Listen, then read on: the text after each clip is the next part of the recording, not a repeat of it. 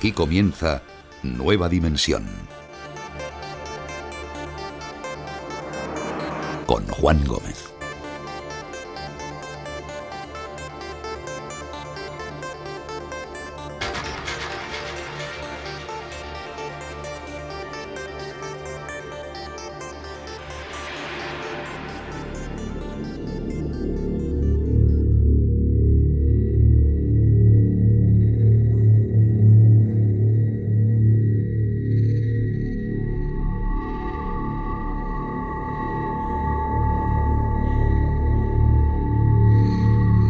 Buenas noches a todos.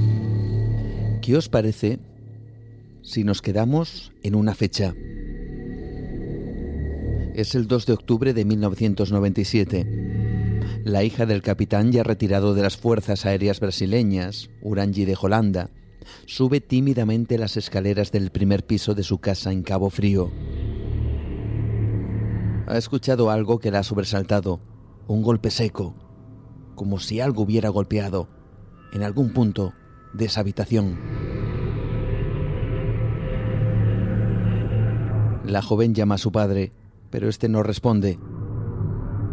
Apenas conteniendo el aliento, sube tímidamente por las escaleras y con cuidado abre la puerta de la habitación. En ese momento, la joven contempla una escena horrorizada. Ve a su padre colgando de una viga como puede, le toma por las piernas en un intento desesperado por salvar su vida. Sin embargo, sus esfuerzos serían inútiles. De Holanda moriría ahorcado en su habitación. Minutos más tarde, los servicios de emergencia solo pueden certificar su muerte, mientras su hija no paraba de repetir. Fue por lo del Amazonas. Fue por lo que vivió en el Amazonas. Eso le ha llevado a la muerte.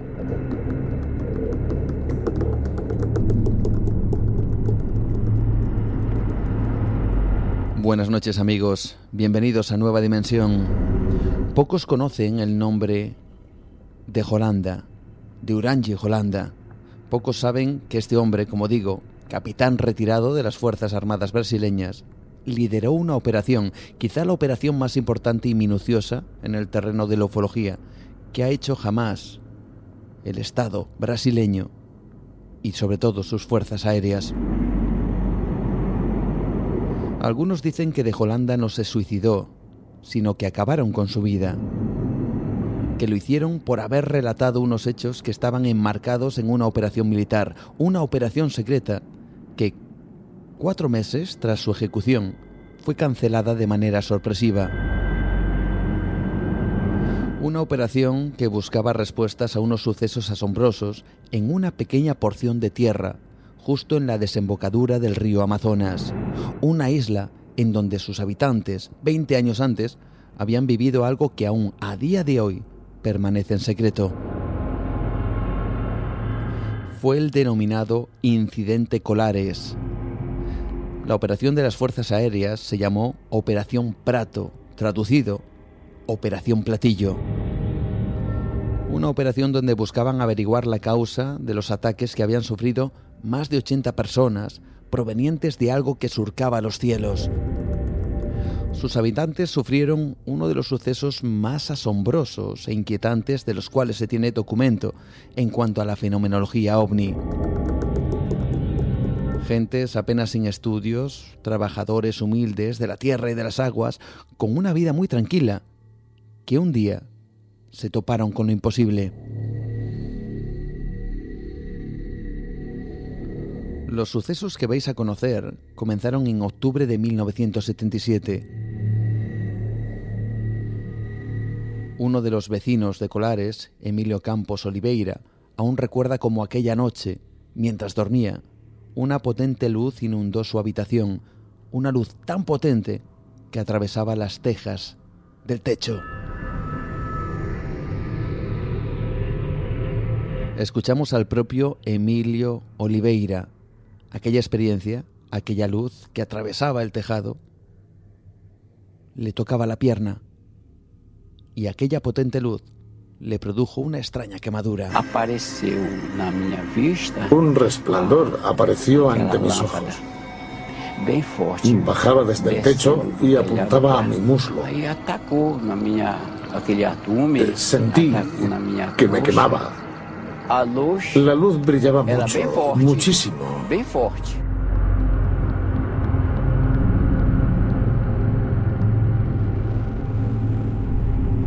Este suceso sería el primero de muchos de los acontecimientos que aquellas buenas gentes sufrirían en esa isla. Unas luces, unos objetos comenzaron a sembrar poco a poco el caos entre sus habitantes. Días más tarde, dos pescadores se toparían de bruces con una extraña luz que se dirigía directamente hacia ellos, mientras intentaban realizar sus labores. El pánico les hizo salir corriendo hacia el pueblo. Cuando llegaron, se dieron cuenta que docenas de personas acababan de ver lo mismo. Incluso muchos relataron que esas luces hacía días que aparecían de manera súbita en el cielo y que volaban a muy baja altura. Este es el testimonio de Luciana Elena Márquez, habitante de la isla. Estábamos en el mercado. Y se produjo algo impactante. Apareció un objeto y todo el mundo corrió hacia la playa. Vimos dos luces planeando en el cielo. Una se encendía y la otra se apagaba continuamente, como una señal. E um. Predominaba um el color rojo. Era el más brillante, junto con el verde, el rojo y el verde y el amarillo de fondo. Después desapareció.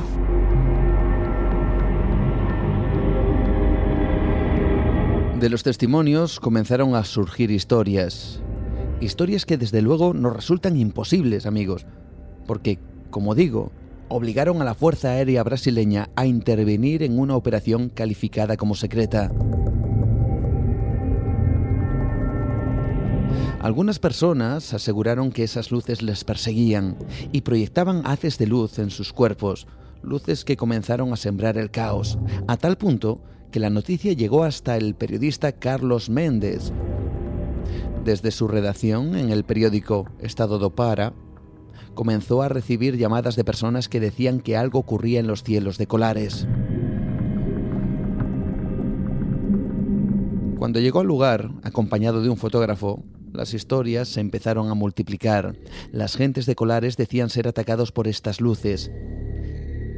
Decían que algún tipo de energía, en forma de rayo o radiación, emitían estos objetos, rayos que producían quemaduras, heridas de diferente grado. Así lo cuenta precisamente el propio periodista Carlos Méndez. Casa Una dela, mujer me contó que estaba en su casa por la noche cuando de repente vio un resplandor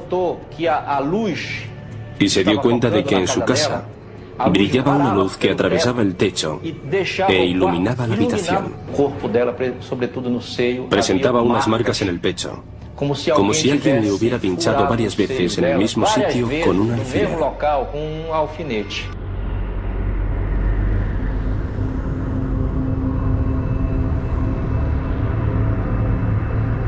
Otras personas aseguraban que sus cuerpos, al ser iluminados por ese haz de luz, quedaban paralizados y notaban lo que ellos describían, y esto es alucinante amigos, como si algo les absorbiera la sangre o la energía vital.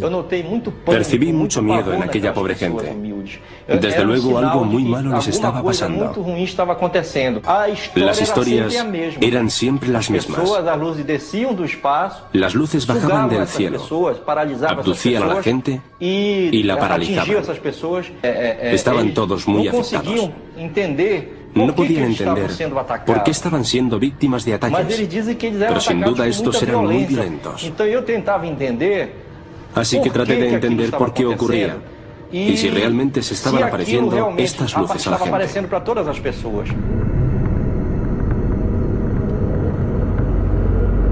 ¿Qué estaba ocurriendo en aquel lugar?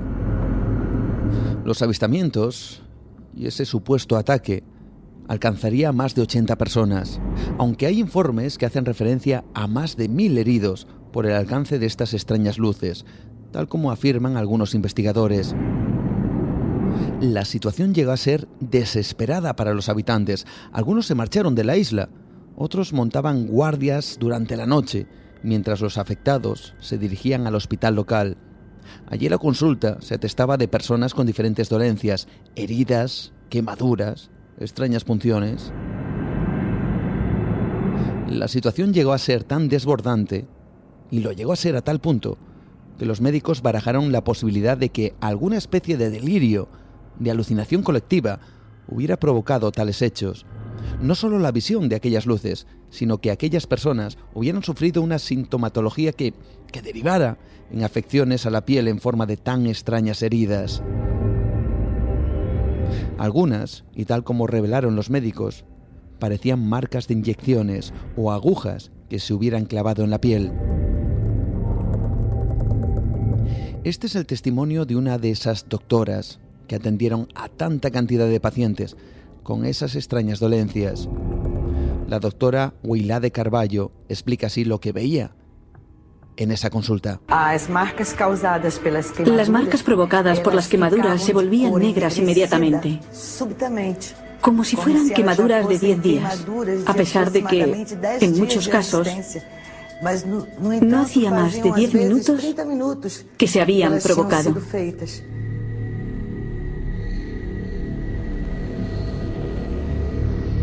Una vez más las preguntas, ¿cuál era el origen de todo aquello? ¿Qué eran esas luces que parecían atacar a los habitantes de la isla de Colares? Veréis amigos, quizá estemos sin duda ante uno de los casos más extraordinarios y que tuvo consecuencias terribles. La doctora Carballo recuerda un caso, un caso que la dejó absolutamente aterrada. Una mujer había llegado al hospital, había sido trasladada por la policía en un estado que ella misma jamás había visto nunca. Su cuerpo estaba totalmente paralizado. Sus acompañantes decían que una de esas extrañas luces la había atacado. Había dejado su cuerpo completamente inmóvil. Pero es que días antes otra mujer había llegado de urgencia. Sus acompañantes también aludían al ataque de ciertas luces que le habían provocado espasmos y un estado de inconsciencia permanente. Ambas mujeres fueron trasladadas al hospital de Belém, a la ciudad más cercana, y ambas morirían en el hospital sin saber qué las había ocurrido. Solicité que se determinara la causa de la muerte, porque me pareció de interés para la población, pero la causa de la muerte fue catalogada como desconocida.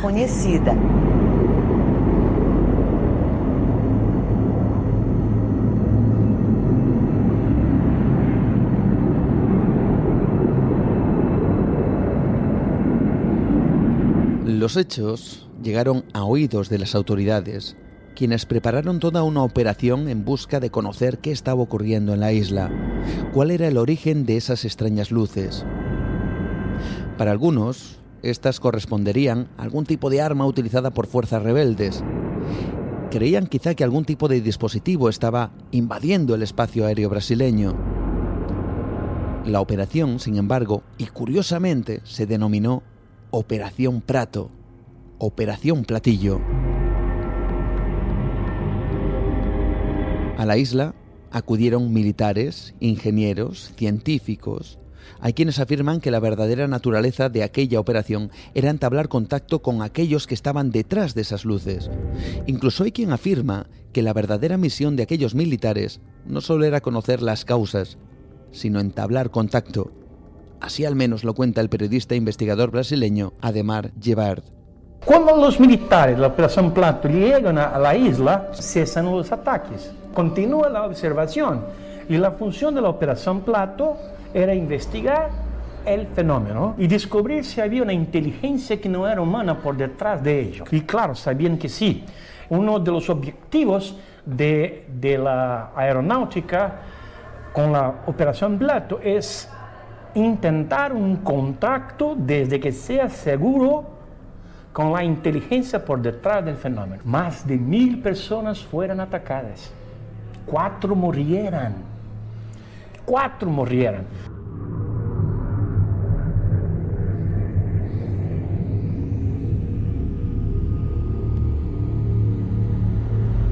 Como podéis imaginar, el terror reinaba en la isla.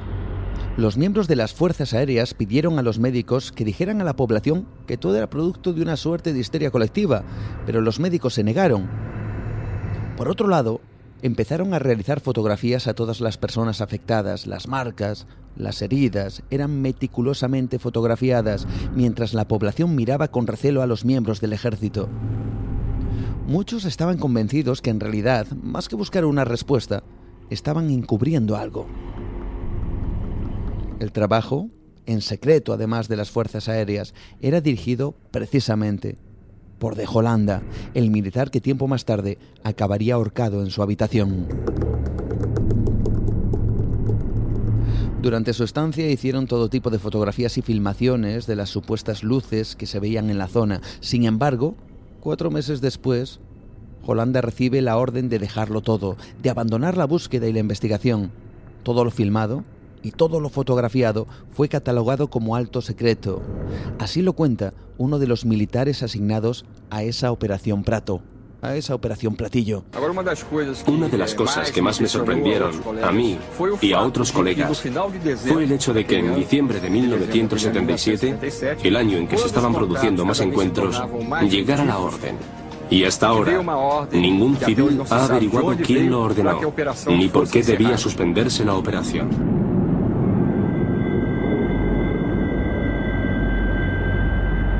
Todo lo referente a la operación fue alto secreto.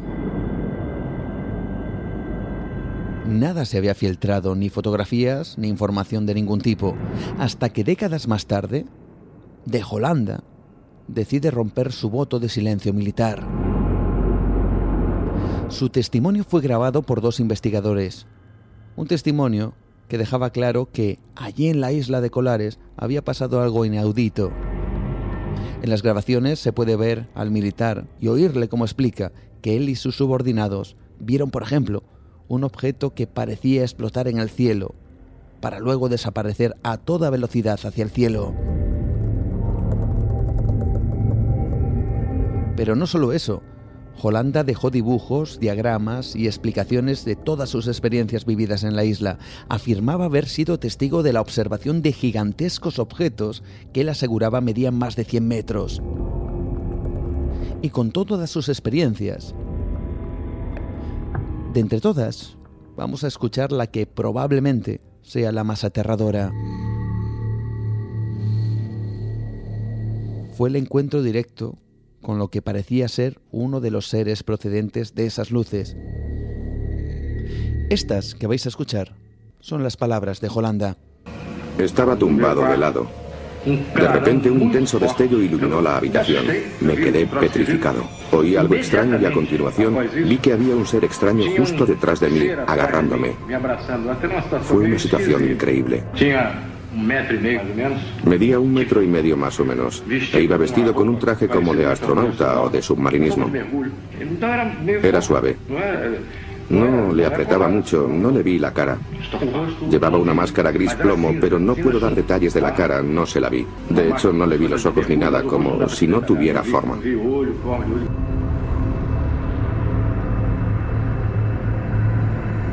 Holanda sigue explicando en el vídeo cómo aquel pequeño ser, se colocó justo detrás de él.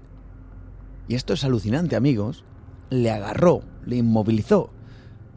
Y en un momento determinado, aquel personaje se comunicó con él. Estaba muy asustado. Le tenía detrás de mí agarrándome, estrujándome. Y me habló al oído en portugués con una voz como de ordenador metálica. Y me dijo, no tengas miedo, no vamos a haceros ningún daño.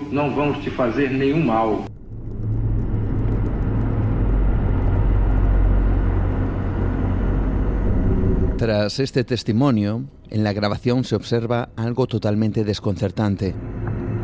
Holanda enseña su brazo izquierdo y comienza a palpar con su dedo algo que claramente parece estar debajo de su piel y que efectivamente se aprecia en el vídeo como un objeto que, según el militar, le fue colocado por aquel ser. Es una imagen desconcertante y siniestra, como Holanda empuja bajo la piel de ese mismo brazo lo que efectivamente parece algo que está precisamente ahí. Poco tiempo después de esta grabación, Holanda parecería ahorcado en su habitación.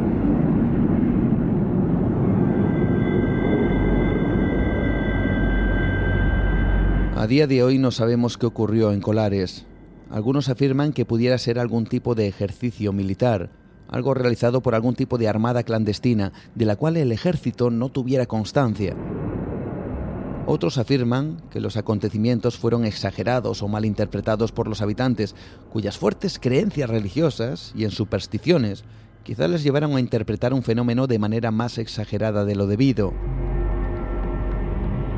Otros, como uno de los militares que participaron en la Operación Platillo, va más allá, asegurando claramente que no solo el origen de todo aquello era extraterrestre, sino del propósito de aquellas luces y que estuvieran allí. Creo que estaban extrayendo material biológico, probablemente sangre, para poder crear vacunas y desarrollar una protección para ellos mismos, para su civilización, de tal modo que en caso de producirse finalmente el contacto con la especie humana, no fuesen vulnerables a las enfermedades y dolencias que padecemos los humanos.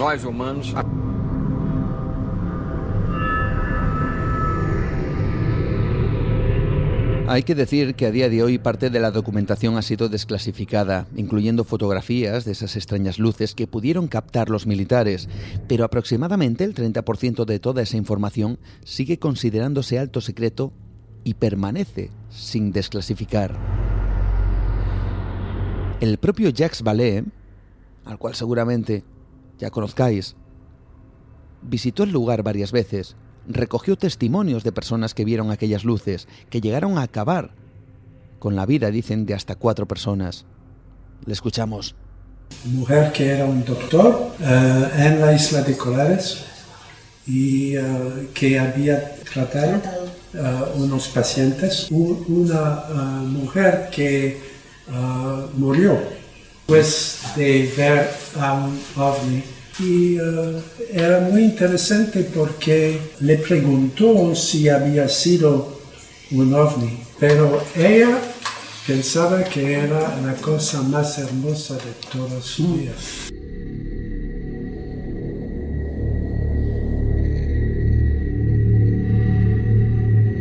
Nunca sabremos qué ocurrió en la isla de Colares, ni tampoco si la muerte de Holanda fue producto de una depresión, tal como muchos afirman, o al menos la versión oficial, o el resultado de haber hablado de todo aquello sin el consentimiento de las autoridades.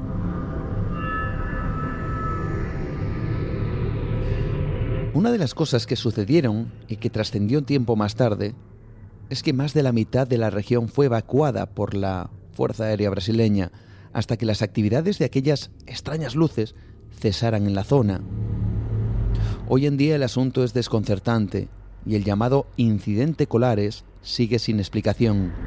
Un incidente que dejó cuatro muertos y decenas de heridos. Algunos, como hemos oído, hablan de hasta mil personas por el ataque, supuesto ataque, de lo que podríamos calificar como objetos volantes no identificados. Así hemos comenzado esta noche, mirando al cielo en busca de esas luces extrañas que atacaron a los habitantes de la pequeña isla de Colares.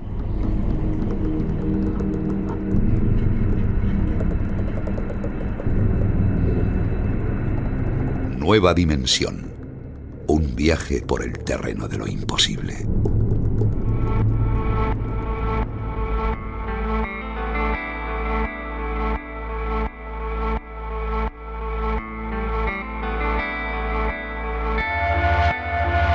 Buscando esos casos realmente inquietantes, como puede ser este, el de la isla de Colares, el incidente de Colares tal como se le conoce, sobre todo en Brasil, y por supuesto la muerte de De Holanda, tan extraña que algunos califican que fue inducida por aquellos que querían que no hablara.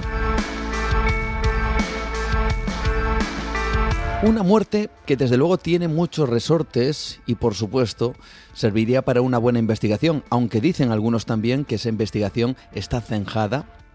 Dicen incluso que demasiado rápido para ser algo que realmente mereciera la pena investigar. Dicen que fue precisamente su muerte la que hizo que muchos dejaran de hablar de este tema.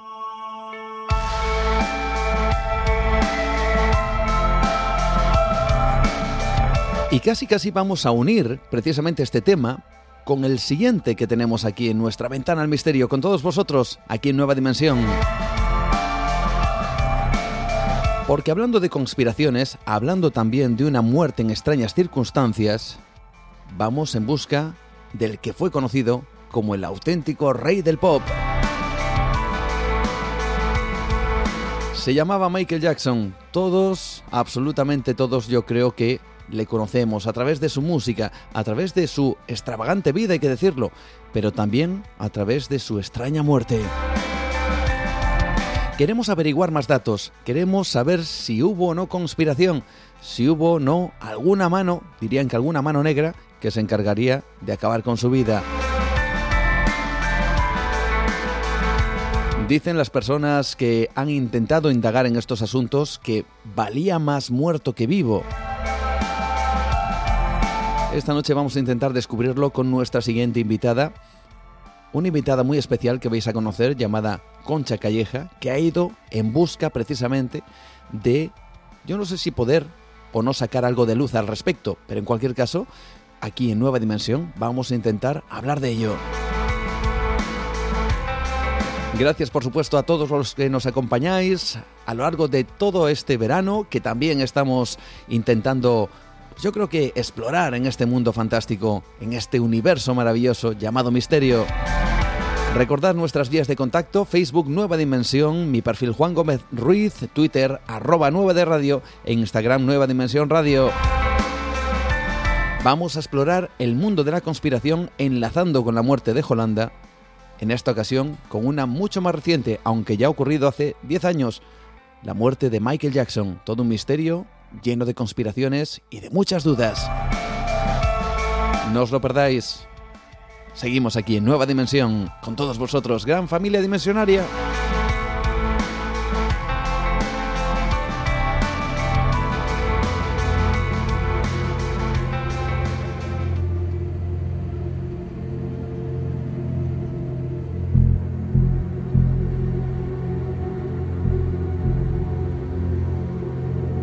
Es el 25 de junio del 2009. Un hombre llamado Conrad, Murray entra en la habitación de una lujosa casa, una mansión de Holmes by Hill, en Los Ángeles. Sobre la cama de esa habitación, un hombre se debate entre la vida y la muerte. Un hombre que marcó toda una época en el mundo de la música a nivel internacional. Él es Michael Jackson y Murray intuye que algo extraño ocurre, que algo va mal en toda esa escena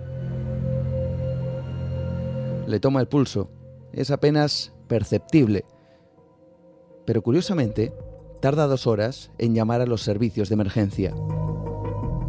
Tras hacerlo, los paramédicos llegan exactamente nueve minutos después, llevándose a Michael Jackson al Centro Médico Ronald Reagan de Los Ángeles. Tres horas más tarde se confirmaría la muerte del llamado rey del pop. Mientras, en la mente de Conrad Murray resuenan las últimas palabras de Michael Jackson me van a matar, me van a matar. A partir de ese momento se desata la conmoción en el mundo musical, pero también la sensación de que algo no cuadraba en todo este asunto.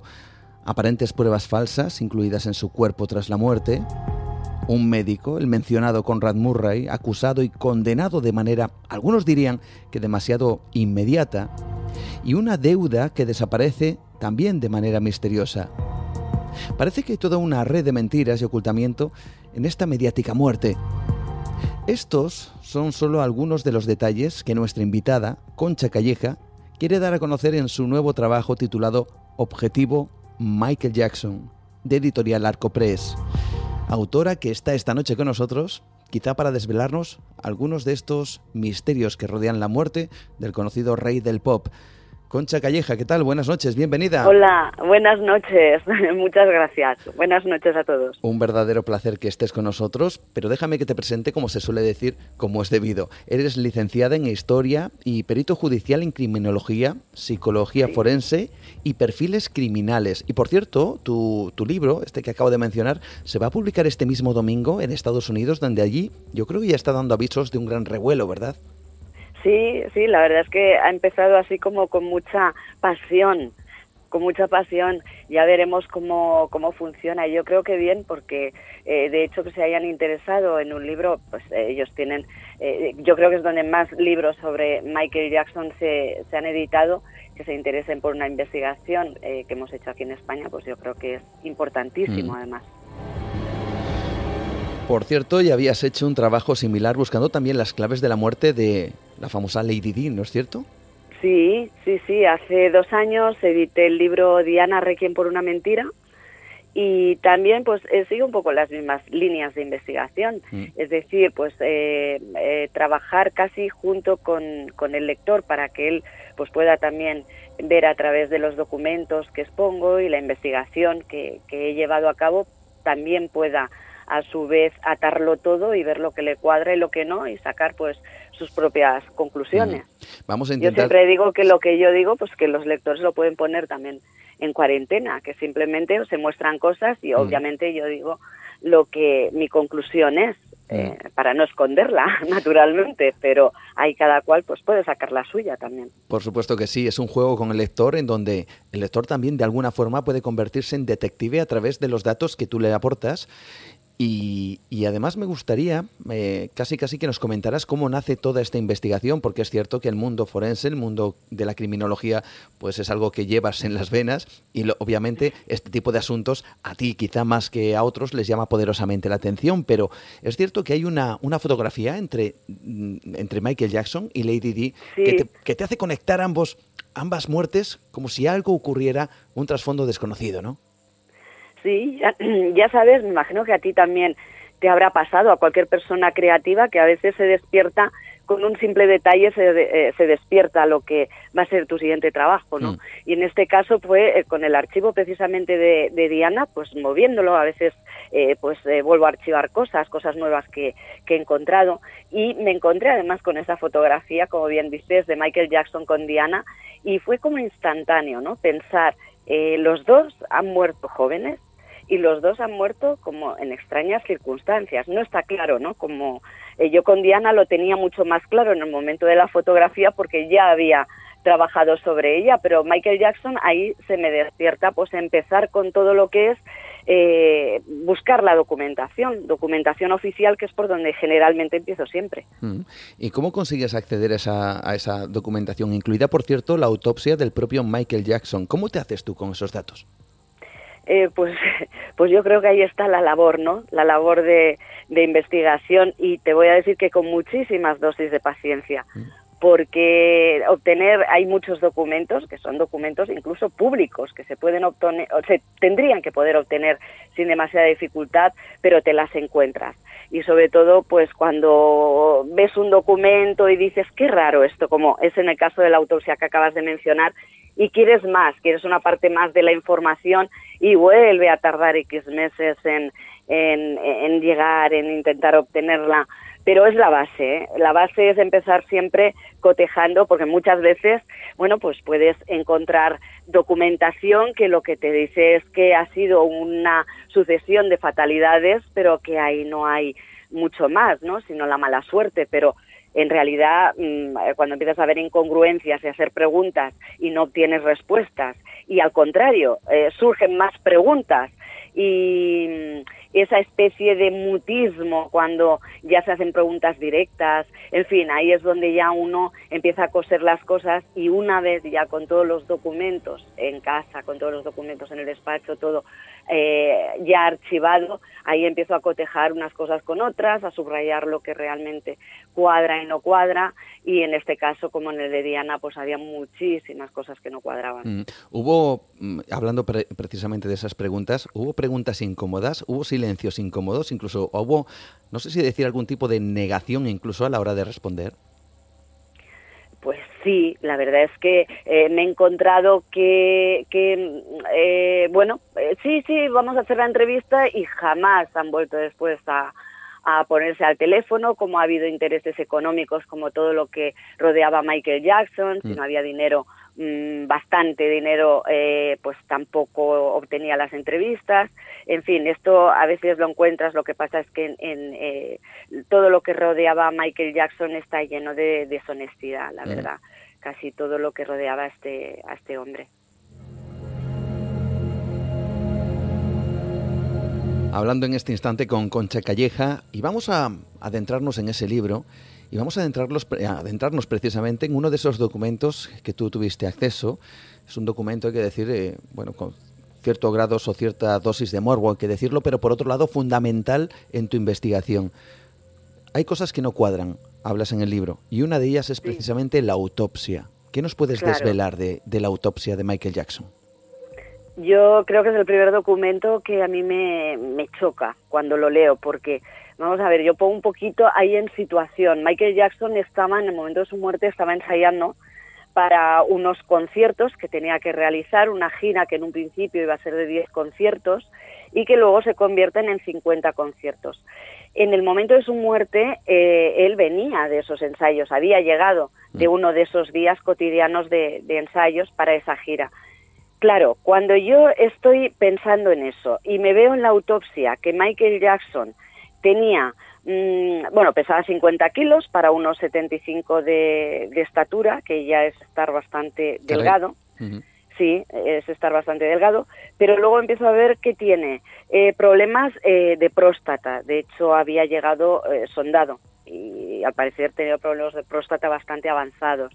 Tenía unos problemas de colon mm, pues ya empezando a ser malignos, tenía problemas de pulmones, tenía eh, artrosis, tenía artritis, tenía lupus, que es una enfermedad autoinmune, mm. tenía vitíligo, que es la enfermedad esta que decían se está volviendo blanco, bueno, se está volviendo blanco en contra de su voluntad, en este caso es un tema de melanina en la piel. En fin, eh, con esto te podría decir eh, aún una pequeña lista más larga. Pero ya simplemente con todo esto dices, a ver, este señor ensayaba antes de ir a los ensayos unas cinco, entre cuatro y cinco horas diarias. Hacía, hacía voz y luego hacía baile. Cuando él acababa de, ensayar y llegaba a, esa casa alquilada que has mencionado también en la, en la introducción, mm. se tenía que someter a hidratación venosa, o sea, hidratación en suero, y se tenía que someter a oxígeno porque quedaba exhausto, deshidratado, sin, eh, sin vida en el cuerpo. Una persona que está en esas condiciones físicas después de un ensayo, yo me pregunto, ¿cómo podías eh, pensar, cómo se podía pensar las personas que lo veían así día a día, que estaban a su alrededor? Con esos dolores que la propia autopsia, el propio informe de la autopsia decía que este señor era normal que tomara calmantes porque era imposible que aguantara su cuerpo la cantidad de dolores que le provocaban alguna de estas cosas que he mencionado, ¿cómo podían pensar que iba a poder hacer 50 conciertos? Mm. A mí esto ya es lo primero que yo eh, me, salta la alarma, porque vamos a ver, si yo te digo a ti en esas condiciones, ponte y haz un solo concierto, me imagino que se, te caería el mundo encima. O sea, 50 conciertos era inimaginable y yo creo que lo sabían. Nueva Dimensión con Juan Gómez. Vamos quizá a esos momentos previos a esos, a esos ensayos. ¿Crees, eh, bajo tu punto de vista y después de la investigación que has realizado, em, que, que los que estaban alrededor de él sabían que no iba a poder aguantar ese ritmo? Eh, eh, era normal saberlo, porque es que lo estaban viendo. Podía, podía ser que, bueno, pues sus fans, por ejemplo, estoy segura de que era imposible que lo supieran, porque lo que se podía ver de él o lo que vieron de él después de muchos años, porque a partir del famoso juicio que tuvo en el 2005 dejó de trabajar mm. y dejó de subirse a los escenarios durante unos cuantos años, cuando él volvió era imposible que se supiera el deterioro tan rápido que había tenido durante esos años de, de, impas. Pero los que estaban a su alrededor, la promotora, con las personas que ensayaba, era lógico que lo supieran, porque es que además se lo tenían que llevar después, como digo, a someterlo mm. a este tipo de cosas que vamos, lo más normal, ¿sabes? O sea, mm. acabas de trabajar y en lugar de irte a, a descansar y tomarte pues un vinito, eh, te vas a estirarte a que te pongan en eh, una hidratación en, un suero o, a estar durante horas, eh, por lo menos dos o tres horas, recibiendo oxígeno mm. de forma artificial. Entonces, eso era normal que el que estuviera a su alrededor lo supiera. De hecho, Michael Jackson sabía que estaba en unas condiciones también mínimas para hacer esas giras él la acepta porque está también en un momento económico muy duro, donde sabe que tiene muchas deudas y donde sabe que tiene que hacer frente a ellas. Curiosamente ahí le presentan a los de la promotora de Eje Life y se dice que bueno eh, que, que, puede que le, le, presentan hacer esta, esta un contrato para hacer esta gira y él ahí lo que ve es, su salvación de alguna manera económica, porque tenía más de 100 personas mm. viviendo, viviendo de él. Y bueno, pues accede a hacer estos 10, en un principio 10 eh, diez conciertos para los que él piensa que ensayando duro va a poder hacer frente.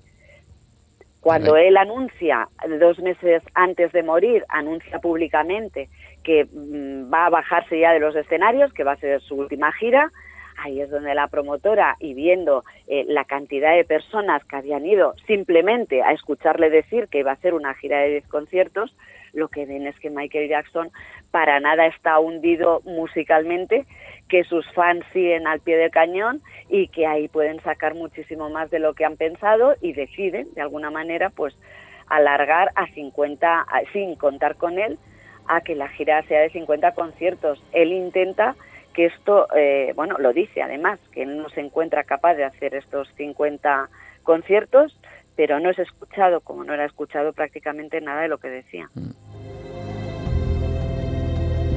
Hay una figura clave en todo este asunto y que además también forma parte, quizá con un protagonismo y un peso específico en esta obra, en este trabajo, en este objetivo Michael Jackson, que es Conrad Murray, el médico del propio Michael. ¿Qué sabemos? ¿Es una pieza clave y por qué es tan importante en todo este asunto? Bueno, es, la pieza realmente en todo este asunto. Eh, Conrad Murray es el médico que en un principio contrata a la promotora para que esté con él en todo momento mientras está siendo pues eh, desde los ensayos hasta el fin de, la gira.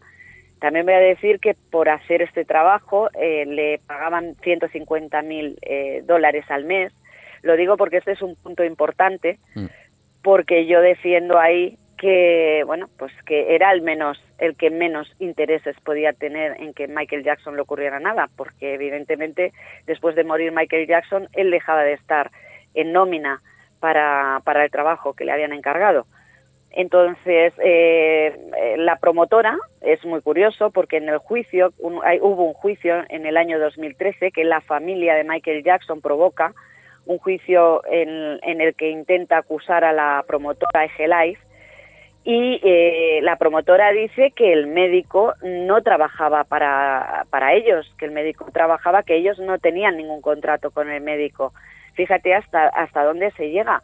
E, y hasta dónde ahí a mí me surge ya también una duda. ¿Por qué dice esto la promotora? Cuando la promotora le envió un contrato y el contrato se estuvo negociando y hay cruzados más de 100 correos electrónicos que efectivamente en ese juicio se presentaron como prueba en los que se negociaba desde eh, el día libre que tenía que tener hasta su disposición total el resto del tiempo para estar con Michael Jackson, eh, el sueldo que iba a cobrar, eh, en fin, eh, todos los detalles. Y después la promotora, pues curiosamente dijo que, que no trabajaba para ellos. Pero mm. ya te digo yo ahí que, que, que sí, que realmente trabajaba porque existe un contrato que incluso ya estaba firmado por el médico y todos los emails que demuestran a los directivos de Agelife con los que firmó mm. y con los que negoció este contrato y, y que se dio por válido después, evidentemente en el juicio, este contrato.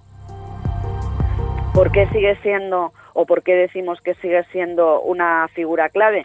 Bueno, pues porque es el que asistió a Michael Jackson en los últimos, en las últimas horas de, vida y en los primeros momentos de, surgir este, este, esta parada cardiorrespiratoria. Conrad Murray, como venía haciendo todas las noches y, os he contado antes, eh, le practicaba este, esta especie de cura cuando salía de los ensayos Michael Jackson y además le suministraba pues una serie de calmantes a los que también hay que decir que Michael Jackson pues era adicto lo venía haciendo durante muchísimo tiempo. Calmantes tipo pues como puede ser el diazepam como puede ser eh, bueno calmantes y ansiolíticos no mm. como puede ser el Valium y claro, si yo te digo todo lo que consumió esa noche, pues nos podemos quedar estupefactos, porque cualquier persona consume, mm, ya no te voy a decir lo que consumió Michael Jackson esa noche, sino una pequeña, una cuarta parte, una milésima parte de lo que consumió él y estaríamos, eh, yo creo que drogados durante eh, 15 días seguidos. En cambio, para Michael Jackson era cada vez necesitaba más. Mm. Y esto venía pasando desde que tuvo, bueno, pues un accidente con el anuncio de, de Pepsi Cola y quedó, bueno, pues tocado con ciertas heridas, cirugías que tuvo que a las que someterse muy dolorosas y desde entonces, pues cada vez increciendo necesitaba cada vez más calmantes. A los que además de los calmantes, pues ya en esta última etapa necesitaba también mm, ansiolíticos y necesitaba también que le dieran pues eh, pastillas para dormir. Mm. Y hacía algunos meses, que esto fue motivo de investigación, también se le suministraba propofol. El propofol es un anestésico que se pone en hospital cuando hay cirugías menores o cuando hay unas pruebas que pueden ser un poco dolorosas, como puede ser una colonoscopia, una gastroscopia, mm. algo así. Y se tiene que eh, suministrar siempre en un hospital y bajo supervisión constante y médica. En ese caso, aunque había supervisión médica, claro, no había un hospital pues para poder realizar en el caso de que sucediese algo como, bueno, posiblemente sucedió. Mm. Hablan además eh, que este hombre eh, no llama a, las, a, los servicios de emergencia hasta dos horas em, después de la muerte y que luego en el traslado, cuando ya llega al hospital, algo sucede dentro de la casa de Michael Jackson. Claro, es que eh, cuando él le suministra este propofol, y bajo juramento él dijo que le suministró 25 miligramos, que es lo que le correspondía por peso y, estatura, a Michael Jackson. Cuando él se ausenta eh, de la habitación, se va al baño, luego se mostró que había estado haciendo ciertas llamadas telefónicas, pasan 15 minutos, unos 15 minutos. Cuando llega, encuentra a Michael Jackson en parada cardiorrespiratoria y ahí empieza él a ponerle pues el, antídoto, eh, empieza a hacer las primeros, los primeros auxilios y en lugar de llamar a emergencias cuando ve que nada de esto surge efecto, llama al servicio de seguridad del propio Michael Jackson. El servicio de seguridad no sube, no hace nada y entonces él baja, eh, deja, vuelve a dejar a Michael Jackson eh, solo, baja y entonces habla con la cocinera, le dice que por favor que tiene a Michael Jackson en, una parada cardiorrespiratoria que necesita los servicios de seguridad. Yo no he conseguido llegar a entender por qué en lugar de llamar a emergencias llama a los servicios de seguridad de Michael Jackson. Pero bueno, entre una cosa y la otra, los servicios de seguridad también tratan, ahí tardan en subir y a todo esto han pasado casi dos horas en las que está Michael Jackson en parada cardiorrespiratoria. O sea, a mi entender, Michael Jackson estaba muerto ya prácticamente cuando llama a los servicios de emergencia se lo llevan al hospital y eh, se declara la muerte de la muerte oficial de Michael Jackson, aunque yo reitero que creo que Michael Jackson ya murió en la casa y no convenía decir que había pasado así. Mm.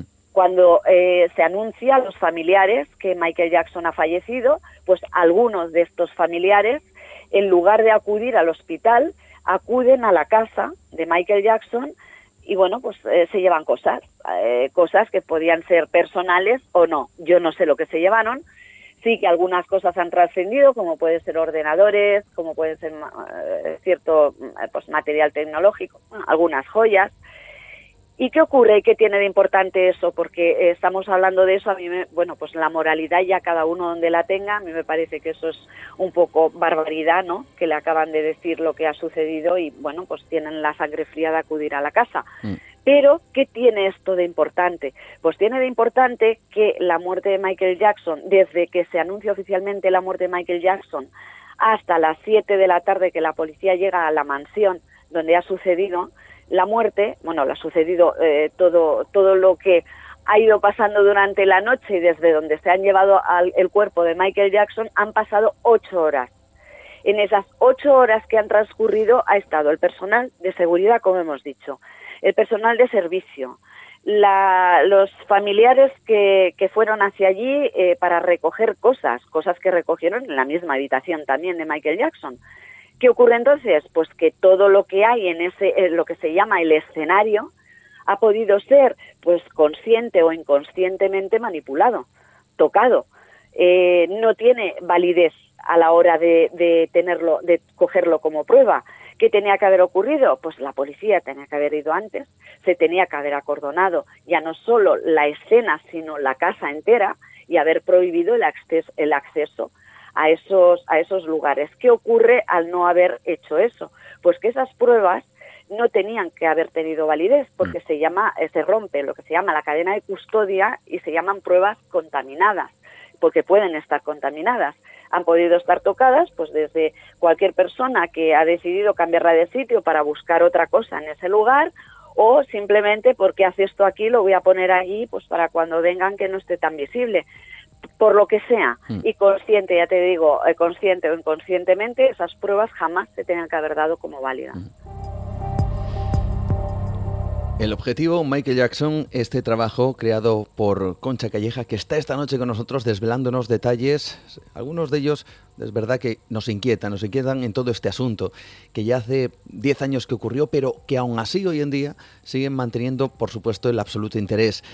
Hay, y comentas, una deuda, una deuda millonaria, casi 400 millones, que de repente cuando, cuando muere Michael Jackson, desaparece. ¿Esto es así? Sí, bueno, desaparece, pero tiene tiene toda su explicación. Mm. Quiero decir, Michael Jackson, en el momento de morir, tiene, tiene deudas porque tiene préstamos. Él no puede asumir estar tanto tiempo sin ingresar dinero con todas las personas y todos los gastos que él tiene a su cargo. Entonces en- eh, pide préstamos, préstamos a los que tampoco los tampoco puede pagar. Entonces se le acumula una deuda, pues eso de unos ca- casi 400 millones de dólares. ¿Qué ocurre cuando muere Michael Jackson? Pues no es que las deudas eh, se paguen y desaparezcan por arte de magia. Lo que ocurre es que las descargas musicales que existen, el- los, eh, los discos que llegan a venderse eh, a partir de, de esa fecha, de más de los que ya eh, normalmente se vendían, el musical o el documental este que se hace con todos los momentos últimos de Michael Jackson de sus ensayos, el famoso This Is It, más eh, todo lo que se hace en nombre de Michael Jackson porque surgen nuevos espectáculos, surgen nuevas giras en nombre de Michael Jackson y todo lo que lleva en nombre de Michael Jackson es una marca, una marca que, es- que ingresa dinero. Entonces, eh, no solo se paga esa deuda, sino que además pues hay un- unos beneficios pues pues casi del doble de lo que es esa deuda. Y te digo más es que el año pasado o sea casi con 10 años de Michael Jackson muerto mm, fue el artista muerto que más dinero ingresó con 400 millones de dólares. Y hubo pues eh, no sé si fue en el año 2013 2014 que ingresó casi 800 millones de, de dólares. Fue el artista, o sea, durante años es no solo el fallecido que más dinero ingresa, por encima de John Lennon, de Elvis Presley, sino que además entre los artistas vivos también, el que más ingresa muchos años. Sí, por decirte algo, Josh Clooney el año pasado, es que yo muchas veces para ver la magnitud de, de estas cifras me voy a comparativas, ¿no? Entonces, eh, Josh Clooney, que fue de los eh, actores de Hollywood que más ingresó el año pasado, ingresó unos 200 millones de, de dólares. Fíjate, frente a los 400 que, que ingresó Michael Jackson. O Rafa Nadal, creo que ingresó unos 35 millones de dólares. Mira si hay, y, y Messi, que ingresó unos 135, 140 millones. Fíjate qué diferencia continúa habiendo con lo que casi 10 años después estaba ingresando Michael Jackson el año pasado. Valía- O sea, sí, valía más muerto que vivo. Valía desde luego más muerto que vivo Michael Jackson, Sí. al parecer, ¿verdad? Sí, sí, sí, valía más muerto que vivo. Eso es evidente. O sea, si hablamos de números, es evidente que sí, porque él no hubiera podido hacer frente, de no haber muerto, no hubiera podido hacer frente a esos 50 conciertos, con lo cual hubiera tenido además un problema porque hubiera tenido eh, deudas también con AEG Life eh, debido al contrato que firmó, claro.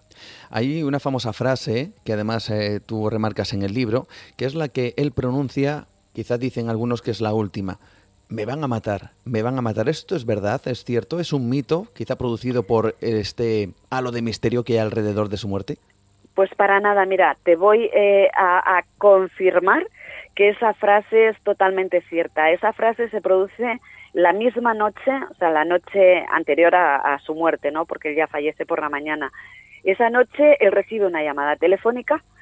Cuando coge esa llamada telefónica, su hijo Prince está en el salón de abajo. Entonces, cuando eh, su padre cuelga, baja las escaleras corriendo y su padre baja corriendo diciendo, me van a matar, me van a matar, me van a matar. Y eso lo testifica su mismo hijo, su hijo Prince, en este juicio que te dije que hubo en el 2013, mm. donde le someten a un interrogatorio por parte de la Fiscalía, por parte de los abogados de AG Life, incluso por parte del abogado de la familia, le someten a un interrogatorio que dura horas y donde él no deja de decir el trauma que le causó esta esa noche escuchar a su padre y después por la mañana ver el estado en el que su padre se encontraba porque él fue vio todo el proceso y fue consciente porque estuvo dentro de la habitación en algunos momentos cuando su padre ya agonizaba. Y él no se podía quitar de la cabeza la, la frase esa que dijo la noche antes su padre. O sea que eso es está bajo mm. juramento además. O sea que eh, la puedes dar por totalmente válida porque no forma parte de, de lo que de ningún mito verdad Claro. Mm. Ah, eh, además, ¿has, accedido también a ciertos documentos del juicio? He accedido al juicio, a todo el documento en vídeo del juicio de, mm. de Conrad Murray, al médico, y he accedido también al juicio que después la familia, pues al juicio que interpuso a la, a la promotora, sí, sí. Muchas horas de juicio. ¿Cuál es, ¿Cuál es la marca, quizá la huella que te ha dejado toda esta investigación? Porque obviamente buscar eh, la verdad en algo tan enmarañado, y más si cabe desde España, pues quizás se haga complicado, pero también te habrá dejado una huella en busca de esa verdad tras la muerte de Michael Jackson me ha dejado varias. Primero conocer a un Michael Jackson quizá porque a mí siempre me gusta hacer un poco el perfil de, de, la persona de la que voy a tratar porque así también entiendo muchas cosas que le podían suceder en, en la vida o el porqué de, de, ciertas circunstancias, ¿no? En este caso me ha sorprendido, o sea, me ha dejado mucha huella Michael Jackson. Tengo que decir que yo empecé este libro, como hemos comentado al principio, por, por esa fotografía y el estirar de una serie de cosas y porque me parece que sin hablar de teorías conspiratorias, sí que hay que hablar de muchas veces de hipótesis y de cosas que se ocultan deliberadamente y en este caso creo que las hubo.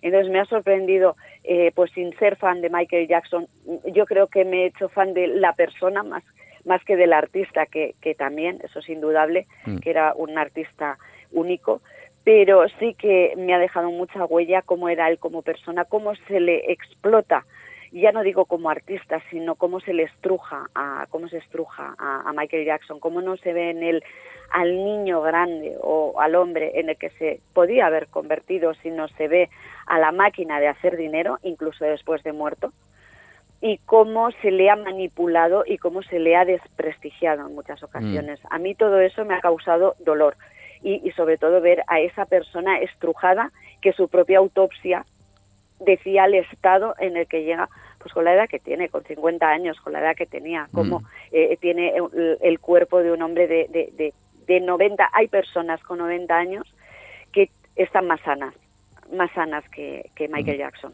cuando murió. Hay un tema, desde luego, que es espinoso en todo este asunto y es el hecho de los abusos. Y uno se pregunta, también descubriendo ciertas claves que comentas en el libro, si también pudo haber una especie de trama en su contra. Eh, recordemos ese reciente documental eh, que ha regresado hace unos meses con, este tema. Eh, bajo tu opinión, estrictamente personal, porque aquí obviamente no podemos llegar más allá, pero ¿cuál es tu interpretación de esos, de esos juicios o de esas acusaciones de, de los abusos de Michael Jackson? Mira, el juicio del 2005 en el que él se enfrenta a 10 a diez acusaciones, a 10 cargos eh, por abuso sexual a menores, por intento de abuso sexual a menores, por eh, secuestro, por administrar sustancias alcohólicas a menores, en fin, son 10 diez acusaciones, 10 cargos a los que mm. se enfrenta. Y es el principio de su deterioro, como también he comentado hace un momentito, yo pienso que, que, Michael Jackson, o sea, yo me baso siempre en los documentos y en los hechos para poder comparar y para poder decir. No hay nada aquí que, que podamos sacar de la chistera. Eh, son 10 acusaciones de las cuales sale no culpable de las 10. No culpable. Es más, mm. no culpable absolutamente de las 10. Es curioso, perdona que te interrumpa, es curioso porque em, eh, la sensación quizá general que probablemente tengan los oyentes es que era culpable, pero que pagó un dinero para que esta gente cayera. Al menos es la sensación general, pero tú dices que salió no culpable. Bueno, hubo una acusación que hubo, eh, creo que fue eh, cuatro o cinco años antes, no recuerdo el año, mm en la cual él sí que llegó a un acuerdo extrajudicial dentro del juzgado, pero un acuerdo extrajudicial. Y como precisamente se comentó y se dijo todo esto, él cuando volvió a ser acusado nuevamente y vio que se habían sumado eh, varios cargos, él dijo que, que, dijo a los abogados que no negociaran con nadie, que quería ir hasta el final y si el final era ir a los juzgados, iría a los juzgados. Mm. Fue el juicio más caro, por lo menos hasta entonces, de la historia de Estados Unidos. El más visto y mediáticamente yo creo que el más manipulado porque se le condenó mediáticamente se le condenó y se le hizo un juicio paralelo y se le condenó mucho antes de, haber tenido un veredicto que sorpresivamente después para los medios que intentaron o que estuvieron siguiendo el juicio desde la culpabilidad de Michael Jackson, pues se llevaron la sorpresa de que salió no culpable de los 10 cargos que se le acusaba. Ahí no hubo que pagar ningún tipo de, de dinero a nada y a nadie. Y, y te voy a decir más, que desde esa primera acusación tuvo Michael Jackson al fiscal, de los, eh, de los Estados Unidos lo tuvo detrás, pisando los talones. Un fiscal que entró en Neverland sorpresivamente a llevarse todo, a incautar todo lo que, lo que pudo. Eh, desde material gráfico hasta ordenadores también, material em, tecnológico, todo lo que encontró en Neverland, que no era pequeño precisamente, mm. todo se lo llevó y no se encontró eh, en la investigación, se lee exactamente y además en el juicio, se dice perfectamente que no hay nada que eh, pueda apuntar a una culpabilidad de Michael Jackson. No se pudo demostrar nada. Y peor aún, y peor aún digo porque yo creo que aquí en España eso no se hubiera eh, conseguido un permiso de esos jamás. Mm. El fiscal consiguió que eh, judicialmente le dejaran entrar en Neverland y fotografiar la anatomía de Michael Jackson. Los niños, pues, o ese niño daba una serie de pistas de cómo era pues el pene o los testículos de Michael Jackson. Y el fiscal consiguió que pudieran fotografiar eh, a Michael Jackson desnudo. Entonces, eh, Michael Jackson solo pidió que también estuviera su abogado y un fotógrafo de su parte también, porque quería mm, que todo lo que hiciera la otra parte también lo hiciera la suya. Y el fiscal entró pues con un fotógrafo y con, no sé, con quién más entró y dejaron a Michael Jackson en medio de una habitación desnudo y, bueno, se le analizaron, se dieron y se fotografió todas sus partes y formaron parte de esas pruebas en ese juicio. Mm. Y no se encontró eh, nada parecido pues a lo que los niños describían, en, hablaban de circuncisión, pues Michael no estaba, etcétera, etcétera, ¿no? Mm. Entonces tampoco, o sea que se le investigó ya ahí te puedo decir que casi hasta el último átomo que, que, pudo investigar si salió no culpable de los 10 cargos. Mm. A lo del documental que me dices, pues yo tengo mi opinión personal y es que el, el documental que yo lo he visto y que es escalofriante, y ahí lo comparto con muchísima gente, que parece escalofriante el testimonio de estos chicos, yo ya cuando vi la, eh, la última, eh, los últimos minutos del documental, pues mi conclusión es que no es equilibrado porque el documental solo me muestra el testimonio de estos dos chicos y me demuestra el testimonio de los padres de estos chicos, me muestra también a los amigos de estos chicos y, poco más.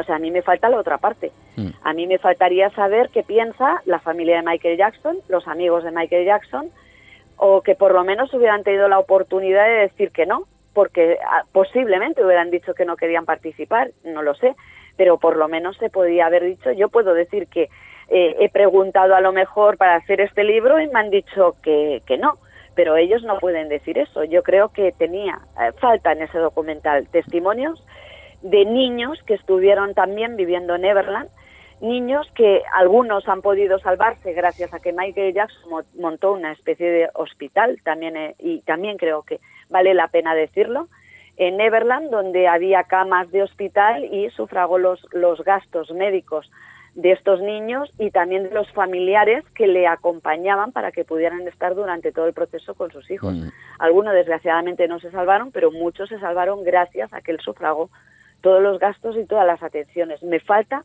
eso para que el documental sea objetivo. Y me falta también que no hubieran cobrado.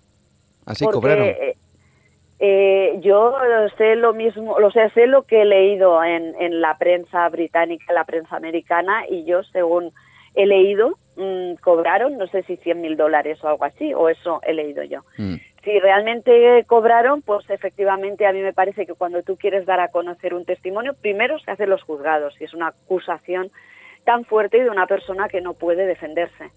Se tiene que ir a los juzgados, evidentemente, y si ahí no te hacen caso, que no veo el por qué no en una acusación así, no veo por qué no, pero si no te van a hacer caso, entonces eh, muy bien, están en su derecho de hacerlo pues públicamente y a través de los medios que llegan a, a, muchísimas personas, ¿no? A millones de personas.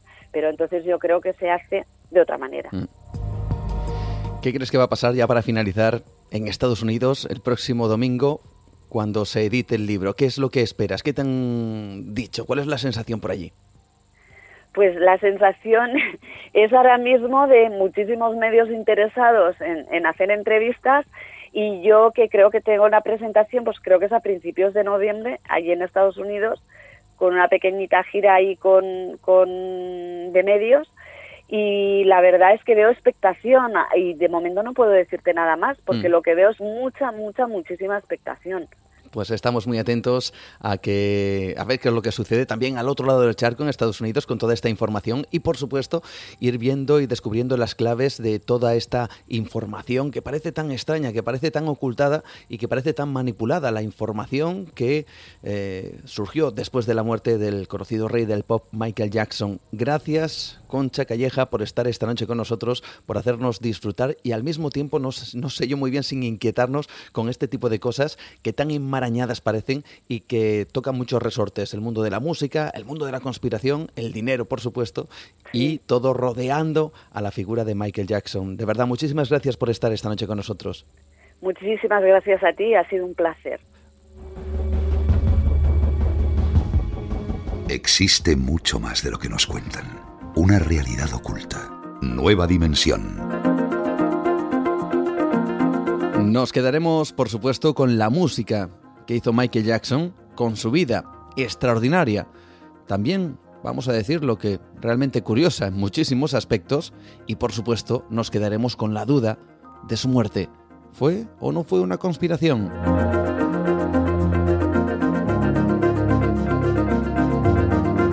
Ya hemos superado nuestra primera hora de programa en Nueva Dimensión, pero eso significa que todavía nos queda tiempo, otro espacio para poder seguir disfrutando de esta ventana al misterio. Espacio temporal en esta ocasión, en donde vosotros, ahora mismo y como siempre, sois protagonistas. Durante todo este verano os estamos acompañando y vosotros estáis haciendo lo mismo con, este programa, con Nueva Dimensión, estáis aportando vuestras ideas, vuestras opiniones, vuestros comentarios a través de nuestras vías, valga la redundancia con esta palabra de todo nuestro, ¿no? Bueno, pues precisamente esas son las vías a través de las cuales vosotros decidís participar aquí en el programa. Como es Facebook, como es mi perfil Juan Gómez Ruiz o la página Nueva Dimensión, como es Twitter, arroba Nueva de Radio, Instagram, Nueva Dimensión Radio y también, que no lo he dicho antes, ese número de WhatsApp 643 84 83 63, pero principalmente nuestro podcast en ivox.com. Allí podéis comentar, podéis ejercer de también de, pequeños comentaristas o grandes comentaristas, de también investigadores que nos dais vuestra opinión acerca de los temas que tratamos aquí en el programa. Temas como el de la semana pasada tuvimos la oportunidad de hablar con Iván Castro Palacios de esos supervivientes imposibles en accidentes aéreos. Estuvimos, por supuesto, con ese mapa increíblemente extraño, el mapa de Boisé, que nos traía José Manuel García Botista.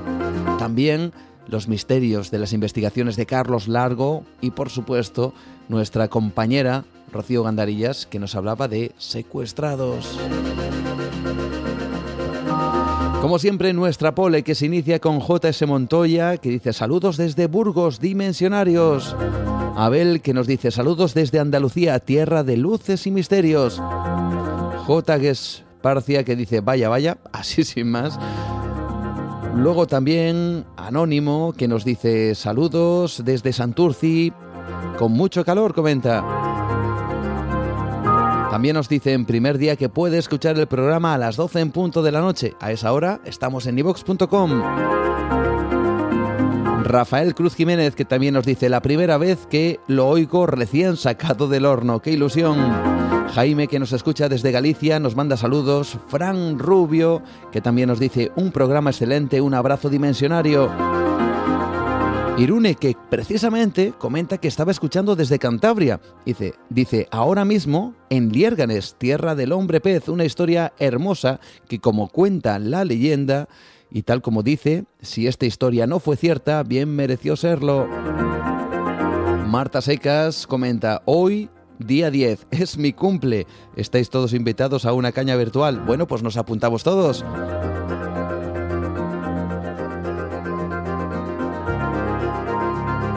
Margencia también comenta, aunque dice que hay secciones que le gustan más o que le gustan menos. Por ejemplo, le gusta, dice algo menos, la sección de José Manuel García Bautista, pero por supuesto siempre aportando esas cosas y esos objetos novedosos que nos trae precisamente nuestro compañero. Sin embargo, hay comentarios a favor, precisamente le encantan estas historias, para que veáis que en realidad Nueva Dimensión es una gran revista en donde todos encontráis vuestro, vamos a decir que tema interesante.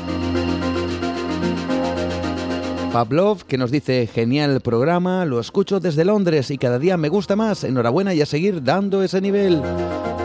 Ansolana también dice, primer día de vacaciones coincidiendo con nuevo programa, ¿se puede pedir más?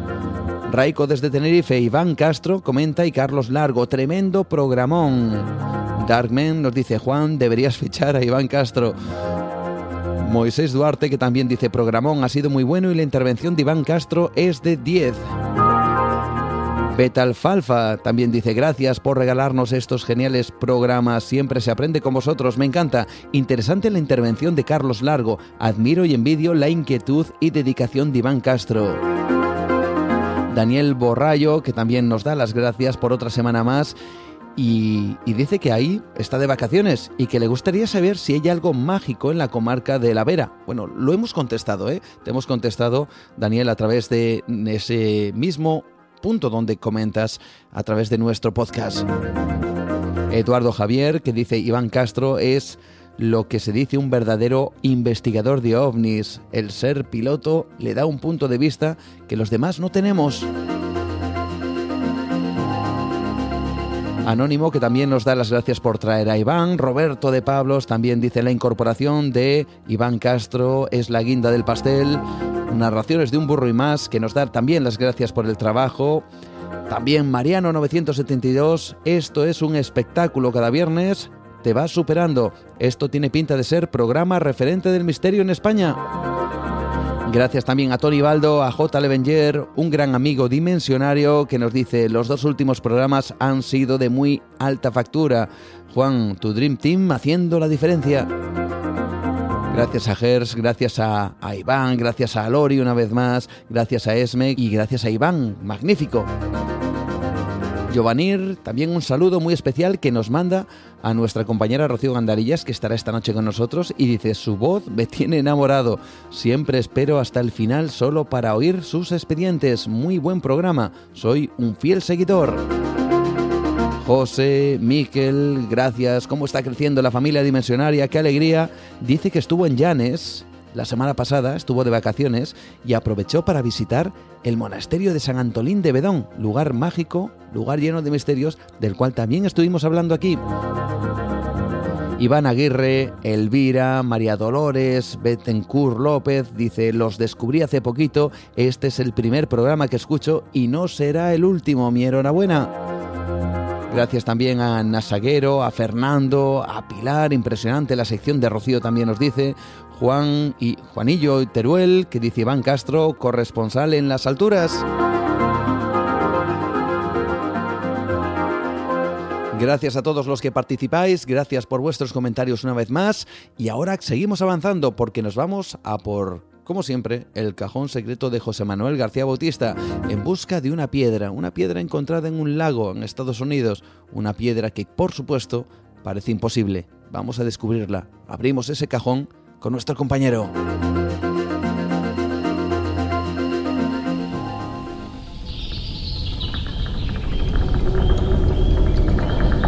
Y hoy en nuestra selección de OPARS, de objetos imposibles, os quiero hablar de la misteriosa piedra del lago Winnipesauke. Está en New Hampshire, en Estados Unidos. Y fue en su día todo un hallazgo. Un artefacto raro, una piedra con una forma extraña, parecida a un huevo que fue hallada en el año 1872. Los orígenes y el propósito de la misma aún no se conocen, pero lo más peculiar de este artilugio es que no se conocen otros objetos que lleven marcas similares o un diseño parecido. La piedra se encuentra actualmente en exhibición en el Museo de Historia de New Hampshire. Fue descubierta cuando unos trabajadores de la construcción se encontraron y se encuentran un trozo de arcilla mientras que cavaban un agujero. Tomando nota de su extraña forma, Seneca Lat se la lleva y más tarde descubre una piedra con forma de huevo encerrado dentro de la arcilla. Un año después, el naturalista americano eligió la obra como una reliquia indígena notable Después de su muerte, la hija de Laz donó el misterioso huevo de piedra a la Sociedad Histórica de New Hampshire en 1927. La piedra es un tipo de cuarcita, una roca que no se conoce en New Hampshire, pero no debe de destacar de la fuente de origen que sea de esa región. También han habido sugerencias de que el óvulo es celta, por lo que alguien la habría llevado hasta allí y lo enterraría en la tierra. El huevo mide aproximadamente unas 4 pulgadas de larga y media pulgada de espesor. Los símbolos parecen que son flechas invertidas, la luna, algunos puntos, una espiral, una mazorca de maíz y un círculo depresivo con tres figuras de un aspecto como el de venado de un eh, lado, un rostro, un tipi y los círculos y las estrellas. Hay perforaciones en ambos extremos de la piedra con trozos de un eje de metal que se ha quitado en varias ocasiones, según declara un análisis realizado en 1994 por los funcionarios del Estado de Nueva Inglaterra. El significado y fin posible de los dibujos no se conocen, sin embargo, hay muchas posibles opiniones debido a que se han volcado muchas teorías al respecto, desde la que va desde el hecho de que esa piedra podría ser un objeto que conmemorara algún tratado hasta que pueda ser un tipo de Thunderstone. Un Thunderstone es una piedra objeto trabajada a menudo en forma de cuña como una hoja de hacha que se alega que ha caído desde el cielo. Este estilo de reliquia se encuentra en muchas culturas alrededor del mundo, desde Grecia hasta China, y se asocian a menudo con un trueno divino también se conocen como piedras de tormenta y flechas del cielo, o truenos o relámpagos, o piedras o hachas del cielo, truenos y dientes. Como verán, todo un amplio repertorio, incluso a fuerza de caer en la reiteración. Todos los símbolos de la piedra están abiertos a posibles interpretaciones. Así no se sabe con seguridad o a ciencia cierta ni la autoría ni el origen de dicho elemento. Es algo realmente fascinante sobre todo si vemos el objeto en persona, con su singular belleza, una maravilla que hace pensar en ocasiones que fuera de origen humano y como otro mucho que pueda ser de origen divino e incluso, como algunos han apuntado, que pudieran ser de fuera de nuestro planeta, nada más y nada menos. Y es que opiniones hay casi para todos los gustos. Si seguimos en este orden de objetos extraños, quiero mm, que conozcáis otro que es bastante singular. Una concha, nada más y nada menos. La concha de Rec Krag. Fue mm, el hombre de Cromañón hace 30.000 años quien realizó los primeros trabajos de arte tallados sobre objetos diversos. Sin embargo, en 1881, Top, miembro de la Sociedad Geológica, entregó a la Asociación Británica para el Avance de la Ciencia un informe sobre una concha cuya superficie tenía tallada una cara humana. La concha se encontraba en la zona de Craig Walton o Walton on the Naze, que es una pequeña ciudad costera al oeste del Essex, que es una población que puede tener unas 6.000 personas. La ciudad tiene acantilados y una playa que se conoce como The Naze. Esta zona, junto con los fósiles que en ella se encuentran, corresponden al Pleistoceno tardío, es decir, hace unos 2 millones de años, por lo que si la concha realmente fue tallada, significa que en esa época ya existían seres humanos en la zona capaces de realizar creaciones artísticas. En un informe entregado a la Asociación Británica para el Avance de la Ciencia en 1881, un compañero de la Sociedad Geológica describe la concha cuya superficie tenía tallada una cara humana en crudo, pero sin equivocación, humana, subrayado. La concha fue tallada y encontrada en los depósitos estratificados de Red Krag. El Krag rojo, como también se le llama, el cual una parte es llamada Krag Walton, y está fechada a ser de la edad del tardío Pleistoceno. Y se hace aproximadamente eh, mínimo 2 millones de años, máximo 2 millones y medio. Ese hallazgo colocaría a seres inteligentes en Inglaterra tan atrás como en esas cifras dadas, y quizás tanto como hace casi 3 millones de años.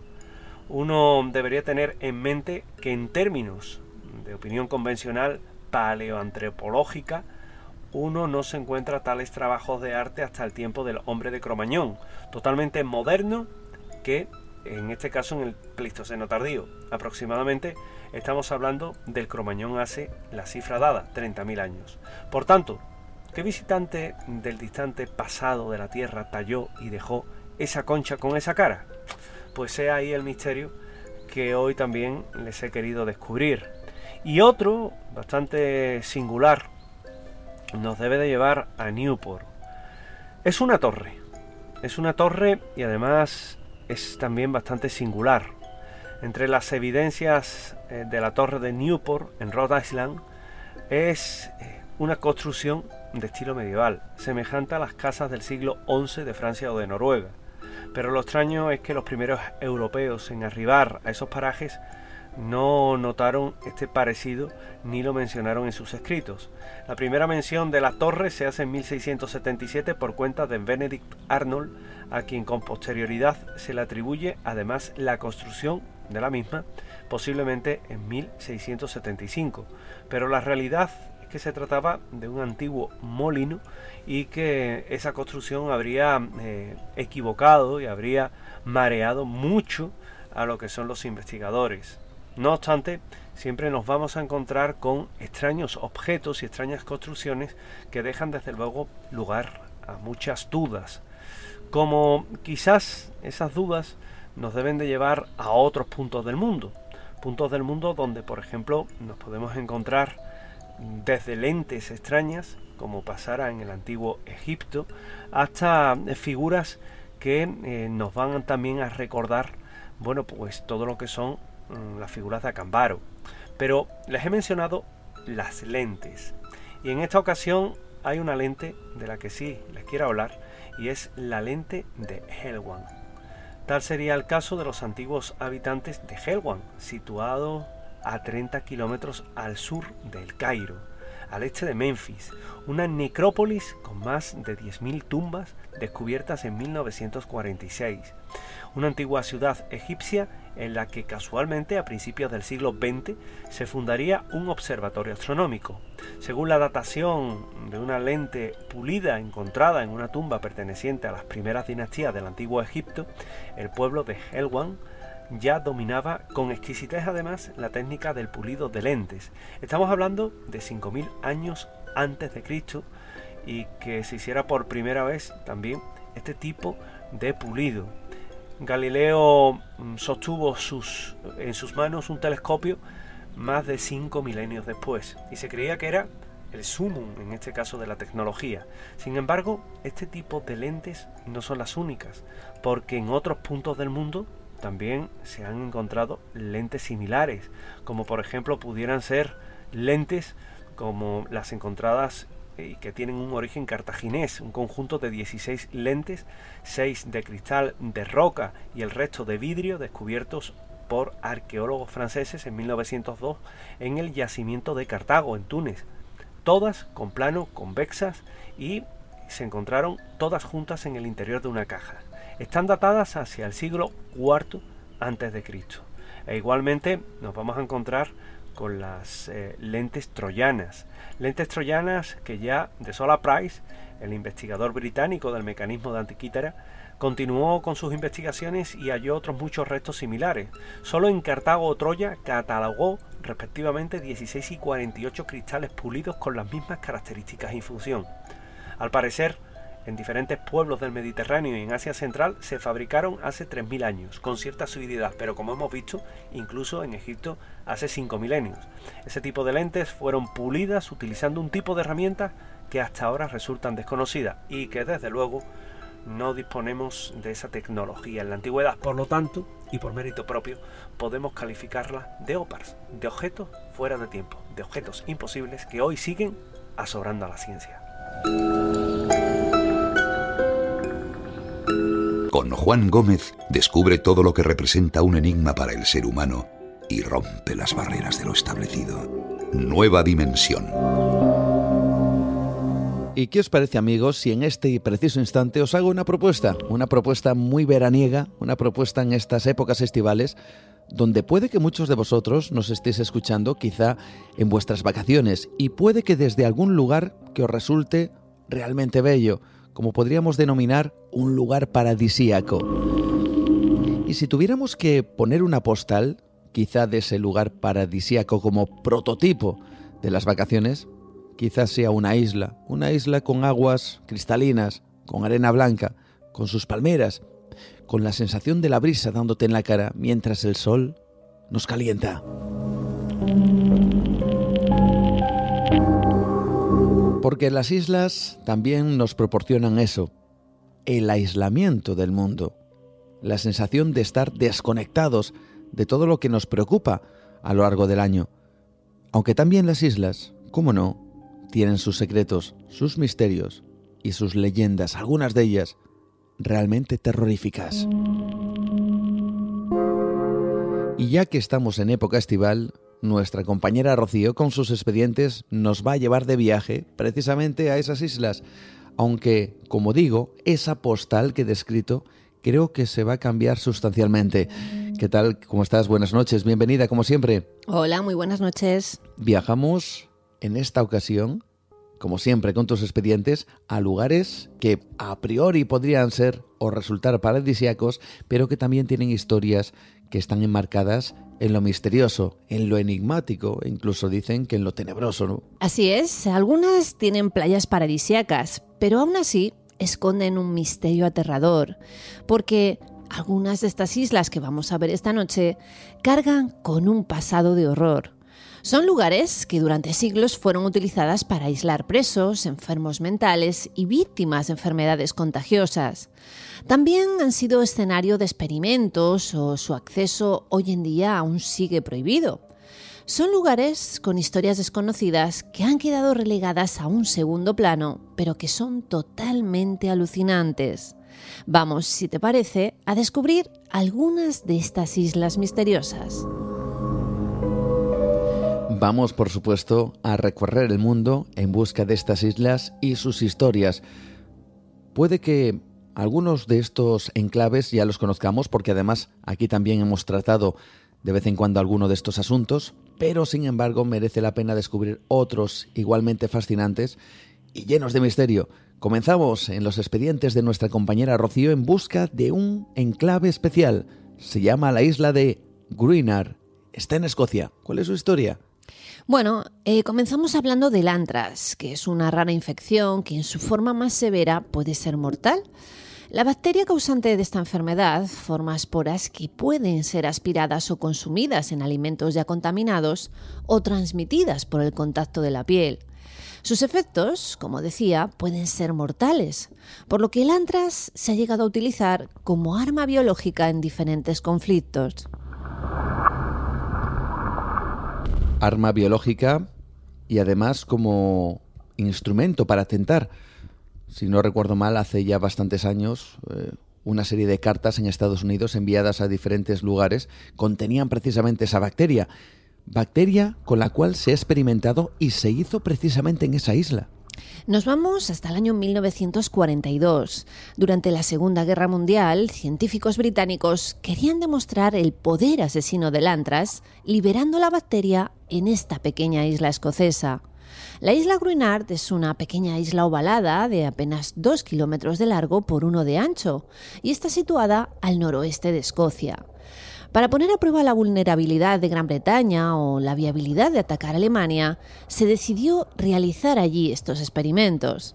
La cepa de antras elegida fue una de un tipo muy virulento llamada Volum 14578. 80 ovejas fueron dejadas en la isla para de manera inmediata lanzar bombas cargadas con esporas de antras sobre este pequeño lugar. Cuando las bombas hicieron su explosión, una nube de pequeñísimas partículas de color marrón impregnaron toda la zona. El experimento demostró su fatal y devastadora consecuencia. Un éxito a medias. En unos días acabaron con toda la manada de ovejas. Has dicho un éxito a medias. ¿Por qué? Bueno, pues porque este arma tuvo un doble filo, ya que sus efectos secundarios dejaron inhabitable este pedazo de roca durante nada más y nada menos que 48 años. En 1986 se decidió descontaminar la isla. Se vertieron 280 toneladas de un compuesto químico llamado formaldehído en solución. Tras esto, un grupo de ovejas fue recolocado en la zona, permaneciendo sanas y fuertes hasta que en 1990 se levantó la cuarentena. Llegó a ser visitada por Michael Neuber, el que fuera ministro de Defensa, quien afirmó que nadie corría ya peligro en esa isla. Sin embargo, un estudio arqueológico demostró que en el subsuelo aún existen esporas de antras, por lo que el riesgo aún permanece.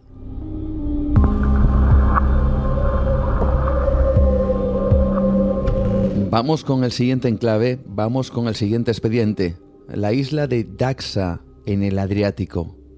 Bueno, esta isla está a tan solo una milla y media de Dubrovnik, el destino turístico más popular de Croacia. Con 500 metros de largo y 200 metros de ancho, está cubierta de pinos, limoneros y naranjos. Tiene su propio faro construido en el siglo XIX, un embarcadero y también un muelle. En el pico más alto se encuentran las ruinas de un monasterio franciscano del siglo XIII que lleva el nombre de Santa Sabina, una mujer que fue martirizada en el año 120 por convertirse al cristianismo. A pesar de muchas cualidades atractivas, Daxa está a la venta por 2 millones de euros, un precio sospechosamente bajo, que muchos atribuyen a las fosas comunes encontradas en este lugar. Según los registros oficiales, el 18 de octubre de 1944, las fuerzas de partisanos reunieron a decenas de presuntos colaboradores de los nazis de Dubrovnik, entre ellos el sacerdote Pitar Perica y el alcalde también nombrado Nico Koprivica. Sin juicio, los sospechosos fueron llevados a Daxa y ejecutados a sangre fría. Los cuerpos permanecieron allí más de 60 años, hasta que un individuo no identificado encontró la fosa común en el año 2009. Los científicos forenses excavaron y encontraron los restos de 53 personas. Junto a ellos, los excavadores encontraron cruces, rosarios y collares sacerdotales. Miembros de las familias de los fallecidos insisten en que sus parientes no eran colaboradores nazis. Por esta injusticia, los ciudadanos de Debrovnik creen que Daxa alberga muchas almas inquietas en busca de venganza.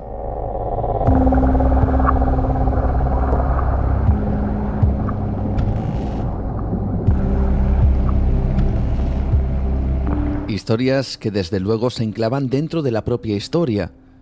Sucesos que se quedan, nunca mejor dicho, aislados en lugares como este. Vamos a seguir viajando llega el momento de quedarnos, como no, en otra isla, en esta ocasión la isla de Clipperton. Se trata de otro lugar tenebroso y deshabitado, un diminuto atolón a mil kilómetros de la costa suroeste de México, cubierta con coral y con apenas seis palmeras y ninguna vegetación.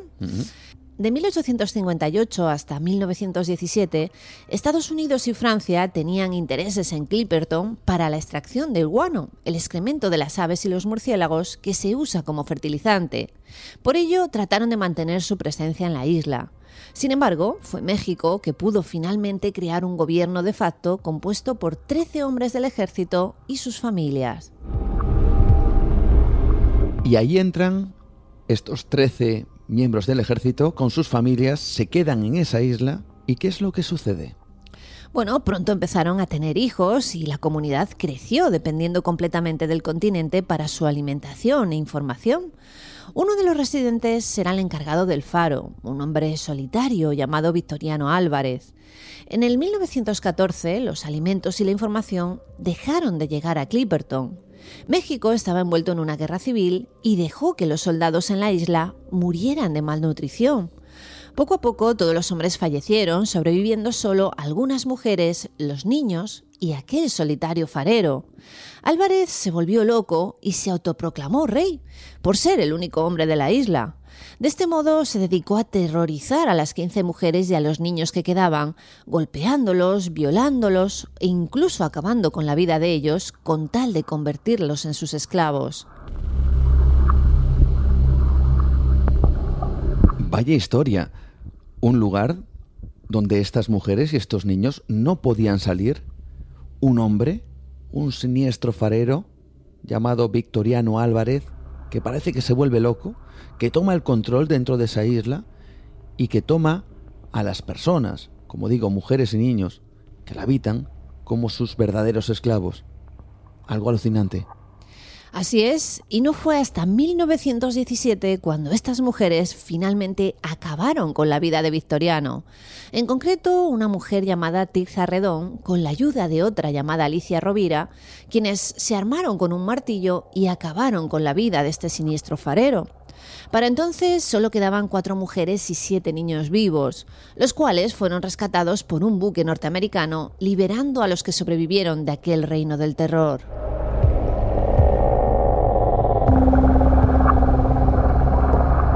¿Conocíais estas historias, amigos? A mí me sorprende cada vez que llega nuestra compañera Rocío Gandarillas porque nos trae enclaves, lugares y situaciones que bien merecerían en algún momento ser verdaderos protagonistas, por ejemplo en programas como este, pero en otros. Y sin embargo se quedan relegados, y lo decía ya al principio, se quedan relegados en un segundo plano. Son, sin duda alguna, historias llenas de misterio y llenas de algo que tanto nos gusta, que son situaciones insólitas que rescatamos para traerlas aquí en Nueva Dimensión a todos vosotros.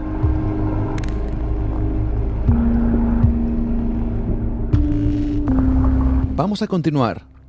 Nos llevas hasta la isla de North Brother. Así es, a unos pocos de cientos de metros del Bronx, en el East River, está situada la pequeña isla de North Brother, inhabitada e inaccesible al público por ser un lugar protegido para la fauna. Durante décadas, esta isla neoyorquina fue el asilo de una multitud de enfermos de viruela, tifus y lepra que provenían del conocido hospital Riverside. El Riverside fue el lugar donde la famosa Mary Malone, inmigrante irlandesa portadora del virus de la fiebre tifoidea y que infectó a más de 50 personas, pasó su cuarentena. Fue conocida como María Tifoidea y ella fue la primera persona en los Estados Unidos en padecer y ser portadora de esta enfermedad. El hospital cerró en 1942 y fue utilizado como hospedaje para los veteranos y luego como un centro de rehabilitación para jóvenes con adicción a las drogas y al alcohol, hasta que cerró permanentemente en 1962 por escándalos de corrupción, de abusos y de violaciones a los derechos humanos. La ciudad de Nueva York compró la isla en el 2007, pero se dice que está embrujada por todos los que murieron y sufrieron allí. ¿Y cómo está en la actualidad? Porque hay incluso a día de hoy un misterio. Bueno, lo curioso es que esta isla está cerrada al público y abandonada, ya que albergaba una de las colonias más importantes de martinetes comunes, un ave muy singular. Lo que ocurre es que alrededor de esto también hay un misterio, porque las aves desaparecieron en el año 2008 por razones desconocidas, por lo que ahora solo quedan las ruinas del hospital y los diferentes edificios dentro de una isla que actualmente está prohibida.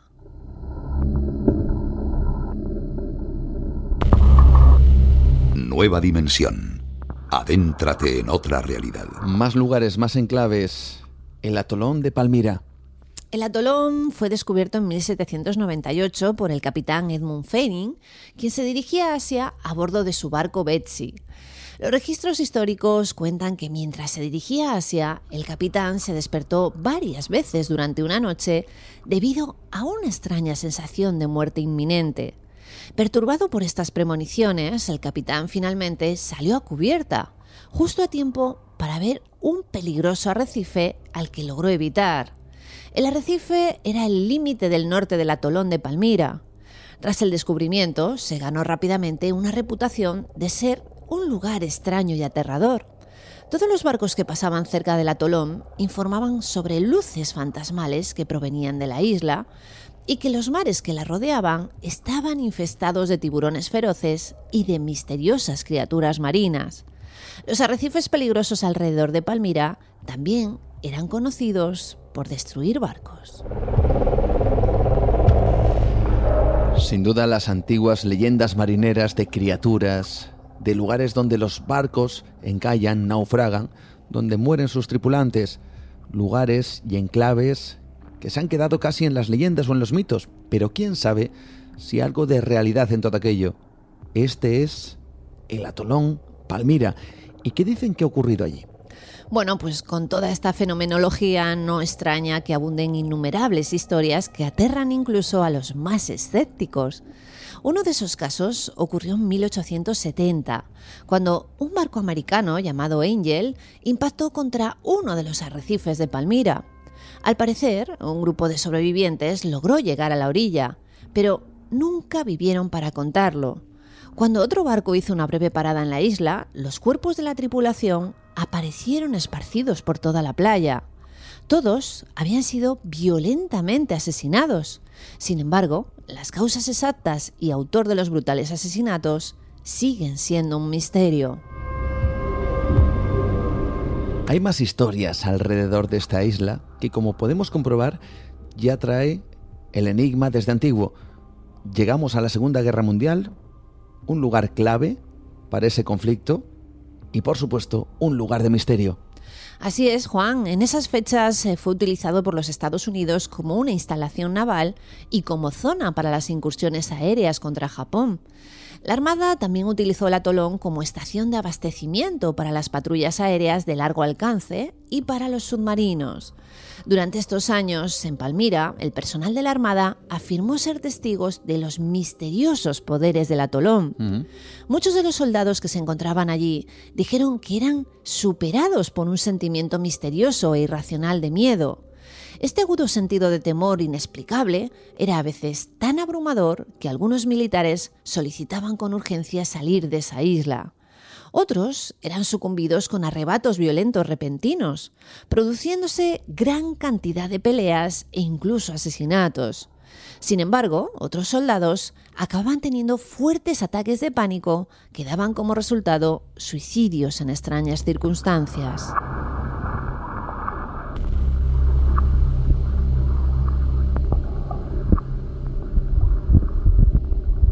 ¿Cómo es hoy, a día de hoy, el atolón Palmira? Bueno, pues parece que hoy en día no hay vida humana conocida. Los últimos en llegar a ese lugar fueron una pareja en 1974 que fueron brutalmente asesinados por un hombre llamado Duane Walker, quien moriría en la cárcel en el año 2010 sin revelar sus verdaderas motivaciones. Ahora mismo, solo los científicos se acercan a este lugar para recoger datos en el atolón. En su mayor parte, Palmira sigue siendo aparentemente tranquila, tan solo una bella isla paradisiaca escondida del resto del mundo. La postal que antes ofrecíamos, la bella isla paradisiaca, como Palmira, una isla llena de mitos, llena de leyendas y enigmas. ¿Qué os parece, amigos, este viaje que estamos realizando esta noche aquí en Nueva Dimensión? Los expedientes de Rocío Gandarillas nos siguen sorprendiendo y en esta ocasión nos llevan a otro enclave, la isla de Hart. La isla de Hart también es conocida como la isla de los muertos. Es famosa por albergar la fosa común más grande de los Estados Unidos. Está localizada en la ciudad de Nueva York, al oeste de Long Island. Es un cementerio casi inaccesible al que van a parar los cuerpos de vagabundos, pobres, bebés recién nacidos y de muchas personas que mueren sin que nadie les reclame. Los entierros de la isla comenzaron durante la Guerra Civil. Sirvió como un campo de prisioneros durante cuatro meses en 1865, durante el cual, de 3.413 soldados confederados capturados, 235 murieron. La isla entonces sirvió como una estación de cuarentena cuando la fiebre amarilla azotó Nueva York en 1870. Y durante años después se instaló un manicomio especialmente de mujeres y un reformatorio para pequeños delincuentes. Más de 850.000 personas fueron enterradas en fosas comunes en esta pequeña isla. La gran mayoría murieron solas, abandonadas, sin ser reclamadas. Muchas eran niños huérfanos y otras eran personas sin hogar, enfermos mentales, alcohólicos o simplemente personas demasiado pobres para ser enterrados en otro lugar. En la actualidad es una isla de la que pocos quieren hacer referencia. No es para menos. Más de 800.000 personas enterradas en la fosa común más grande de Estados Unidos. Y allí se instala un manicomio, como nos comentaba nuestra compañera Rocío, y cómo nos recuerda precisamente esa isla o ese, ese momento de la construcción del manicomio a otro lugar que sí es quizá más conocido en el mundo del misterio. Nosotros hemos hablado de este enclave en varias ocasiones, pero merece la pena que nuestra compañera nos lo recuerde la isla de Poveglia, en Venecia. Conocida también como la isla del no retorno. La pequeña Poveglia está situada entre Venecia y el Lido, en la laguna de Venecia, al norte de Italia. La oscura historia macabra de este lugar comenzó cuando se utilizó para aislar víctimas de la peste. Décadas más tarde, a comienzos del siglo XIV, se usó para incinerar los cadáveres contaminados con la peste bubónica que aniquiló a más de un tercio de la población europea. Poco tiempo después, las autoridades médicas y civiles decidieron que no solo había que llevar a los muertos, sino también a los que padecían sus síntomas. Hasta allí eran arrastrados hombres, mujeres y niños todavía vivos y lanzados a las piras crematorias. En pocos años, más de 160.000 personas acabaron sus días en aquella isla. Y como decía antes, tras todo esto, si no fuera suficiente, en la isla se construye un siniestro psiquiátrico. Efectivamente, Juan, en 1922 construyeron un psiquiátrico donde recluían enfermos mentales y a psicópatas. Ahí, el director del psiquiátrico experimentaba con los pacientes nuevos métodos de curación, lobotomías, trepanaciones. En ellas usaba herramientas rudimentarias como taladros de mano, cinceles o martillos. Muchos de ellos eran trasladados a una torre donde eran torturados y sometidos a una serie de inhumanos horrores. La isla se ha convertido en una zona abandonada con gran cantidad de restos humanos calcinados. Nadie puede visitar la isla salvo los dueños de los viñedos que allí existen. Incluso hoy los pescadores temen acercarse a este lugar por si acaso sus redes capturan huesos humanos.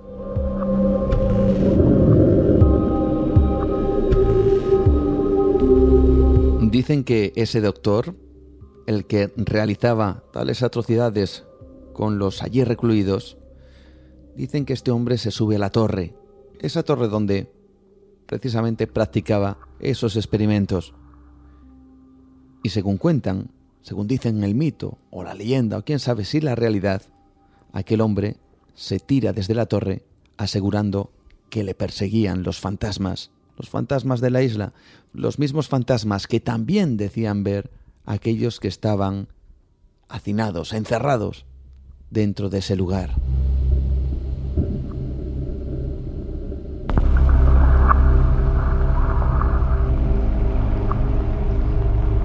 Vamos con más enclaves, casi casi que ponen los pelos de punta, ¿verdad amigos? Son islas que tienen historias, como la isla de la Gaiola, la isla de la muerte en Nápoles. Se trata de una de las islas más pequeñas de la provincia de Nápoles. Detrás de su hermosura y de su aparente serenidad se esconde un aterrador pasado. Por ello ha sido bautizada como la Isla Maldita. Isla que tiene, como no, una historia. Y es que en la década de los años 20 del siglo pasado era propiedad del matrimonio Brown. Ella murió ahogada. Él apareció muerto al día siguiente por un disparo en la cabeza. El siguiente dueño fue el suizo Maurice Ipsandon. Vivió en este islote hasta los años 50. Terminó siendo internado en un hospital psiquiátrico donde se suicidó. Estos propietarios no fueron los únicos que sufrieron cruentos sucesos.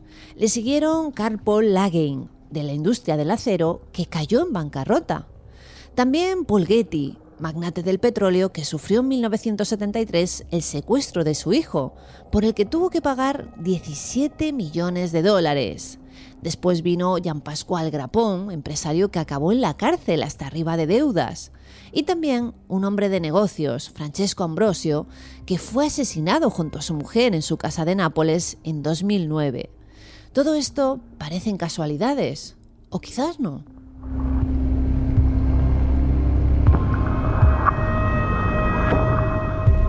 Realmente interesante. Vamos, si os parece, a cambiar un poquito el tercio con estos expedientes, porque también hay islas fantasmas. Esto evidentemente nos recuerda a, la isla de San Borondón, una isla situada supuestamente en algún punto, en algún lugar cerca de las Islas Canarias. Pero hay que ese misterio, aunque no es la única. Viajamos en busca de la isla Sandy. Supuestamente estaba ubicada en aguas territoriales francesas, entre Australia y Nueva Caledonia. Aparecía en los mapas de Google Earth y en los de Times Atlas of the World, aunque actualmente no se le nombra en ningún documento oficial del país galo. Concretamente, en Google Earth se pudo apreciar su silueta, de aproximadamente unos 30 kilómetros de largo durante mucho tiempo. Pero cuando en 2012 una expedición científica de la Universidad de Sydney recorrió la zona, descubrieron que la isla no existía. Es más, registraron en ese mismo área una profundidad de 1.400 metros. La hipótesis que suena con más fuerza es la que argumenta que esta isla fantasma podría tratarse de una balsa grande de pumita o de piedra pómez hecha por lava volcánica. Sin embargo, parece existir documentos que acreditan que al menos sí algo había en ese lugar. Al menos así aparece recogido en el diario Hobart Mercury en 1877. En él se dice que un año antes, en 1876, un barco de la Marina Británica había llevado a cabo una expedición en Sandy. También el Servicio Hidrográfico francés aseguró haber observado el islote en numerosas ocasiones. Pero desde 1979 dejaron de verlo, por lo que se decidió eliminarlo de los mapas. Nos quedan todavía dos enclaves, aunque evidentemente la lista es enorme, es larguísima, casi tanto como islas que existen, porque cada una tiene su particular historia, cada una seguramente tiene su particular mito y su misterio. Y en esta ocasión, otro de esos enclaves y que ha salido a la palestra desde hace prácticamente un año, aunque ya se conocía en ciertos círculos, es la isla de Sentinel del Norte, la violencia de sus aproximadamente 300 habitantes hace de Sentinel del Norte un lugar prácticamente desconocido. Se sitúa en el Océano Índico y es administrada por el gobierno de la India. Las únicas imágenes que se han tomado de los indígenas que pueblan este islote son siempre desde lejos y con muy mala calidad. En ellas, los nativos siempre aparecen amenazando a cualquiera que pueda acercarse. No existen evidencias de que practiquen la agricultura o de que conozcan el fuego. El gobierno indio, que alguna vez ha querido establecer una relación con la tribu, ya ha tirado la toalla y han dejado de intentarlo.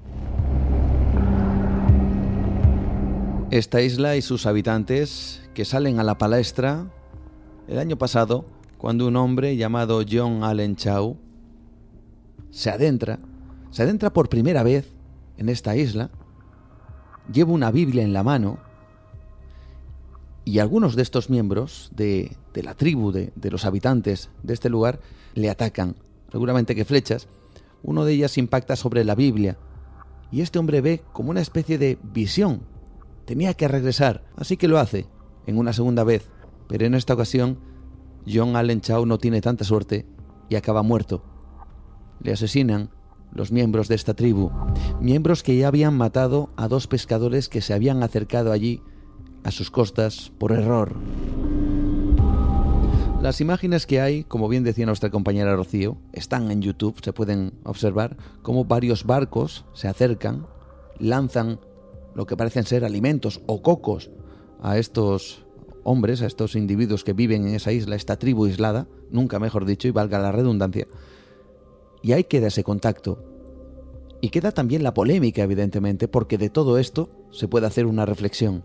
¿Es necesario llegar allí? ¿Es necesario contactar con esta gente? Hay expertos que afirman que en realidad les ponemos a ellos mismos en peligro, con nuestras enfermedades, con nuestra forma de actuar, con nuestras maneras a la hora de entablar ese mismo contacto. Es una humanidad perdida, aislada. Es una humanidad que permanece allí, inmutable, como una especie de mundo aparte.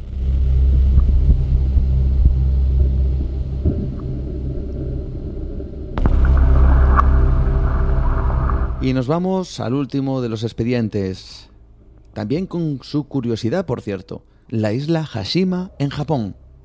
Ahora desierta, esta isla japonesa fue en su día uno de los sitios con más densidad de población del mundo, muchas veces llamado Gunkanjima, en español la isla acorazada. Hashima está totalmente cubierta de edificios. Hasta 1974, en la isla tuvo lugar una operación de extracción de carbón. Los trabajadores y sus familias vivían en enormes edificios que aún se mantienen en pie. Después de estar abandonada durante más de tres décadas, la isla fue reabierta en el 2009 para los turistas. Y ahora, una curiosidad, porque seguro que muchos de nuestros oyentes han visto este lugar, aunque no hayan ido, porque fue el escenario de la película de James Bond estrenada en 2012, Skyfall. Allí tuvo lugar la primera confrontación del agente 007 con su enemigo Raúl Silva, protagonizado por Javier Bardem.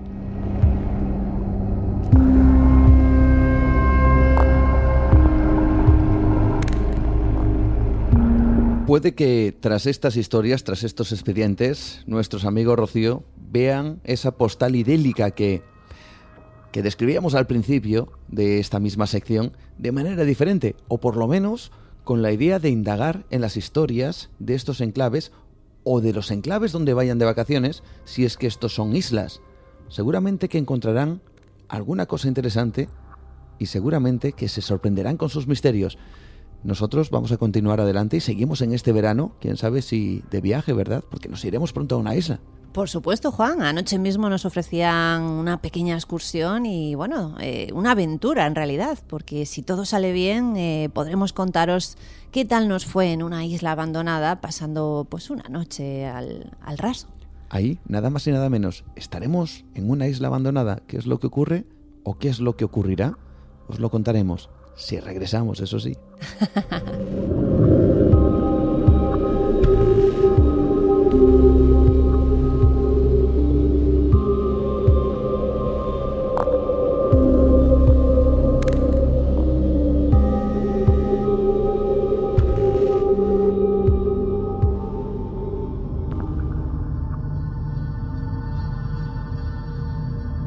Cerramos los expedientes de nuestra compañera Rocío, pero con la promesa de volver a abrir unos nuevos la semana que viene.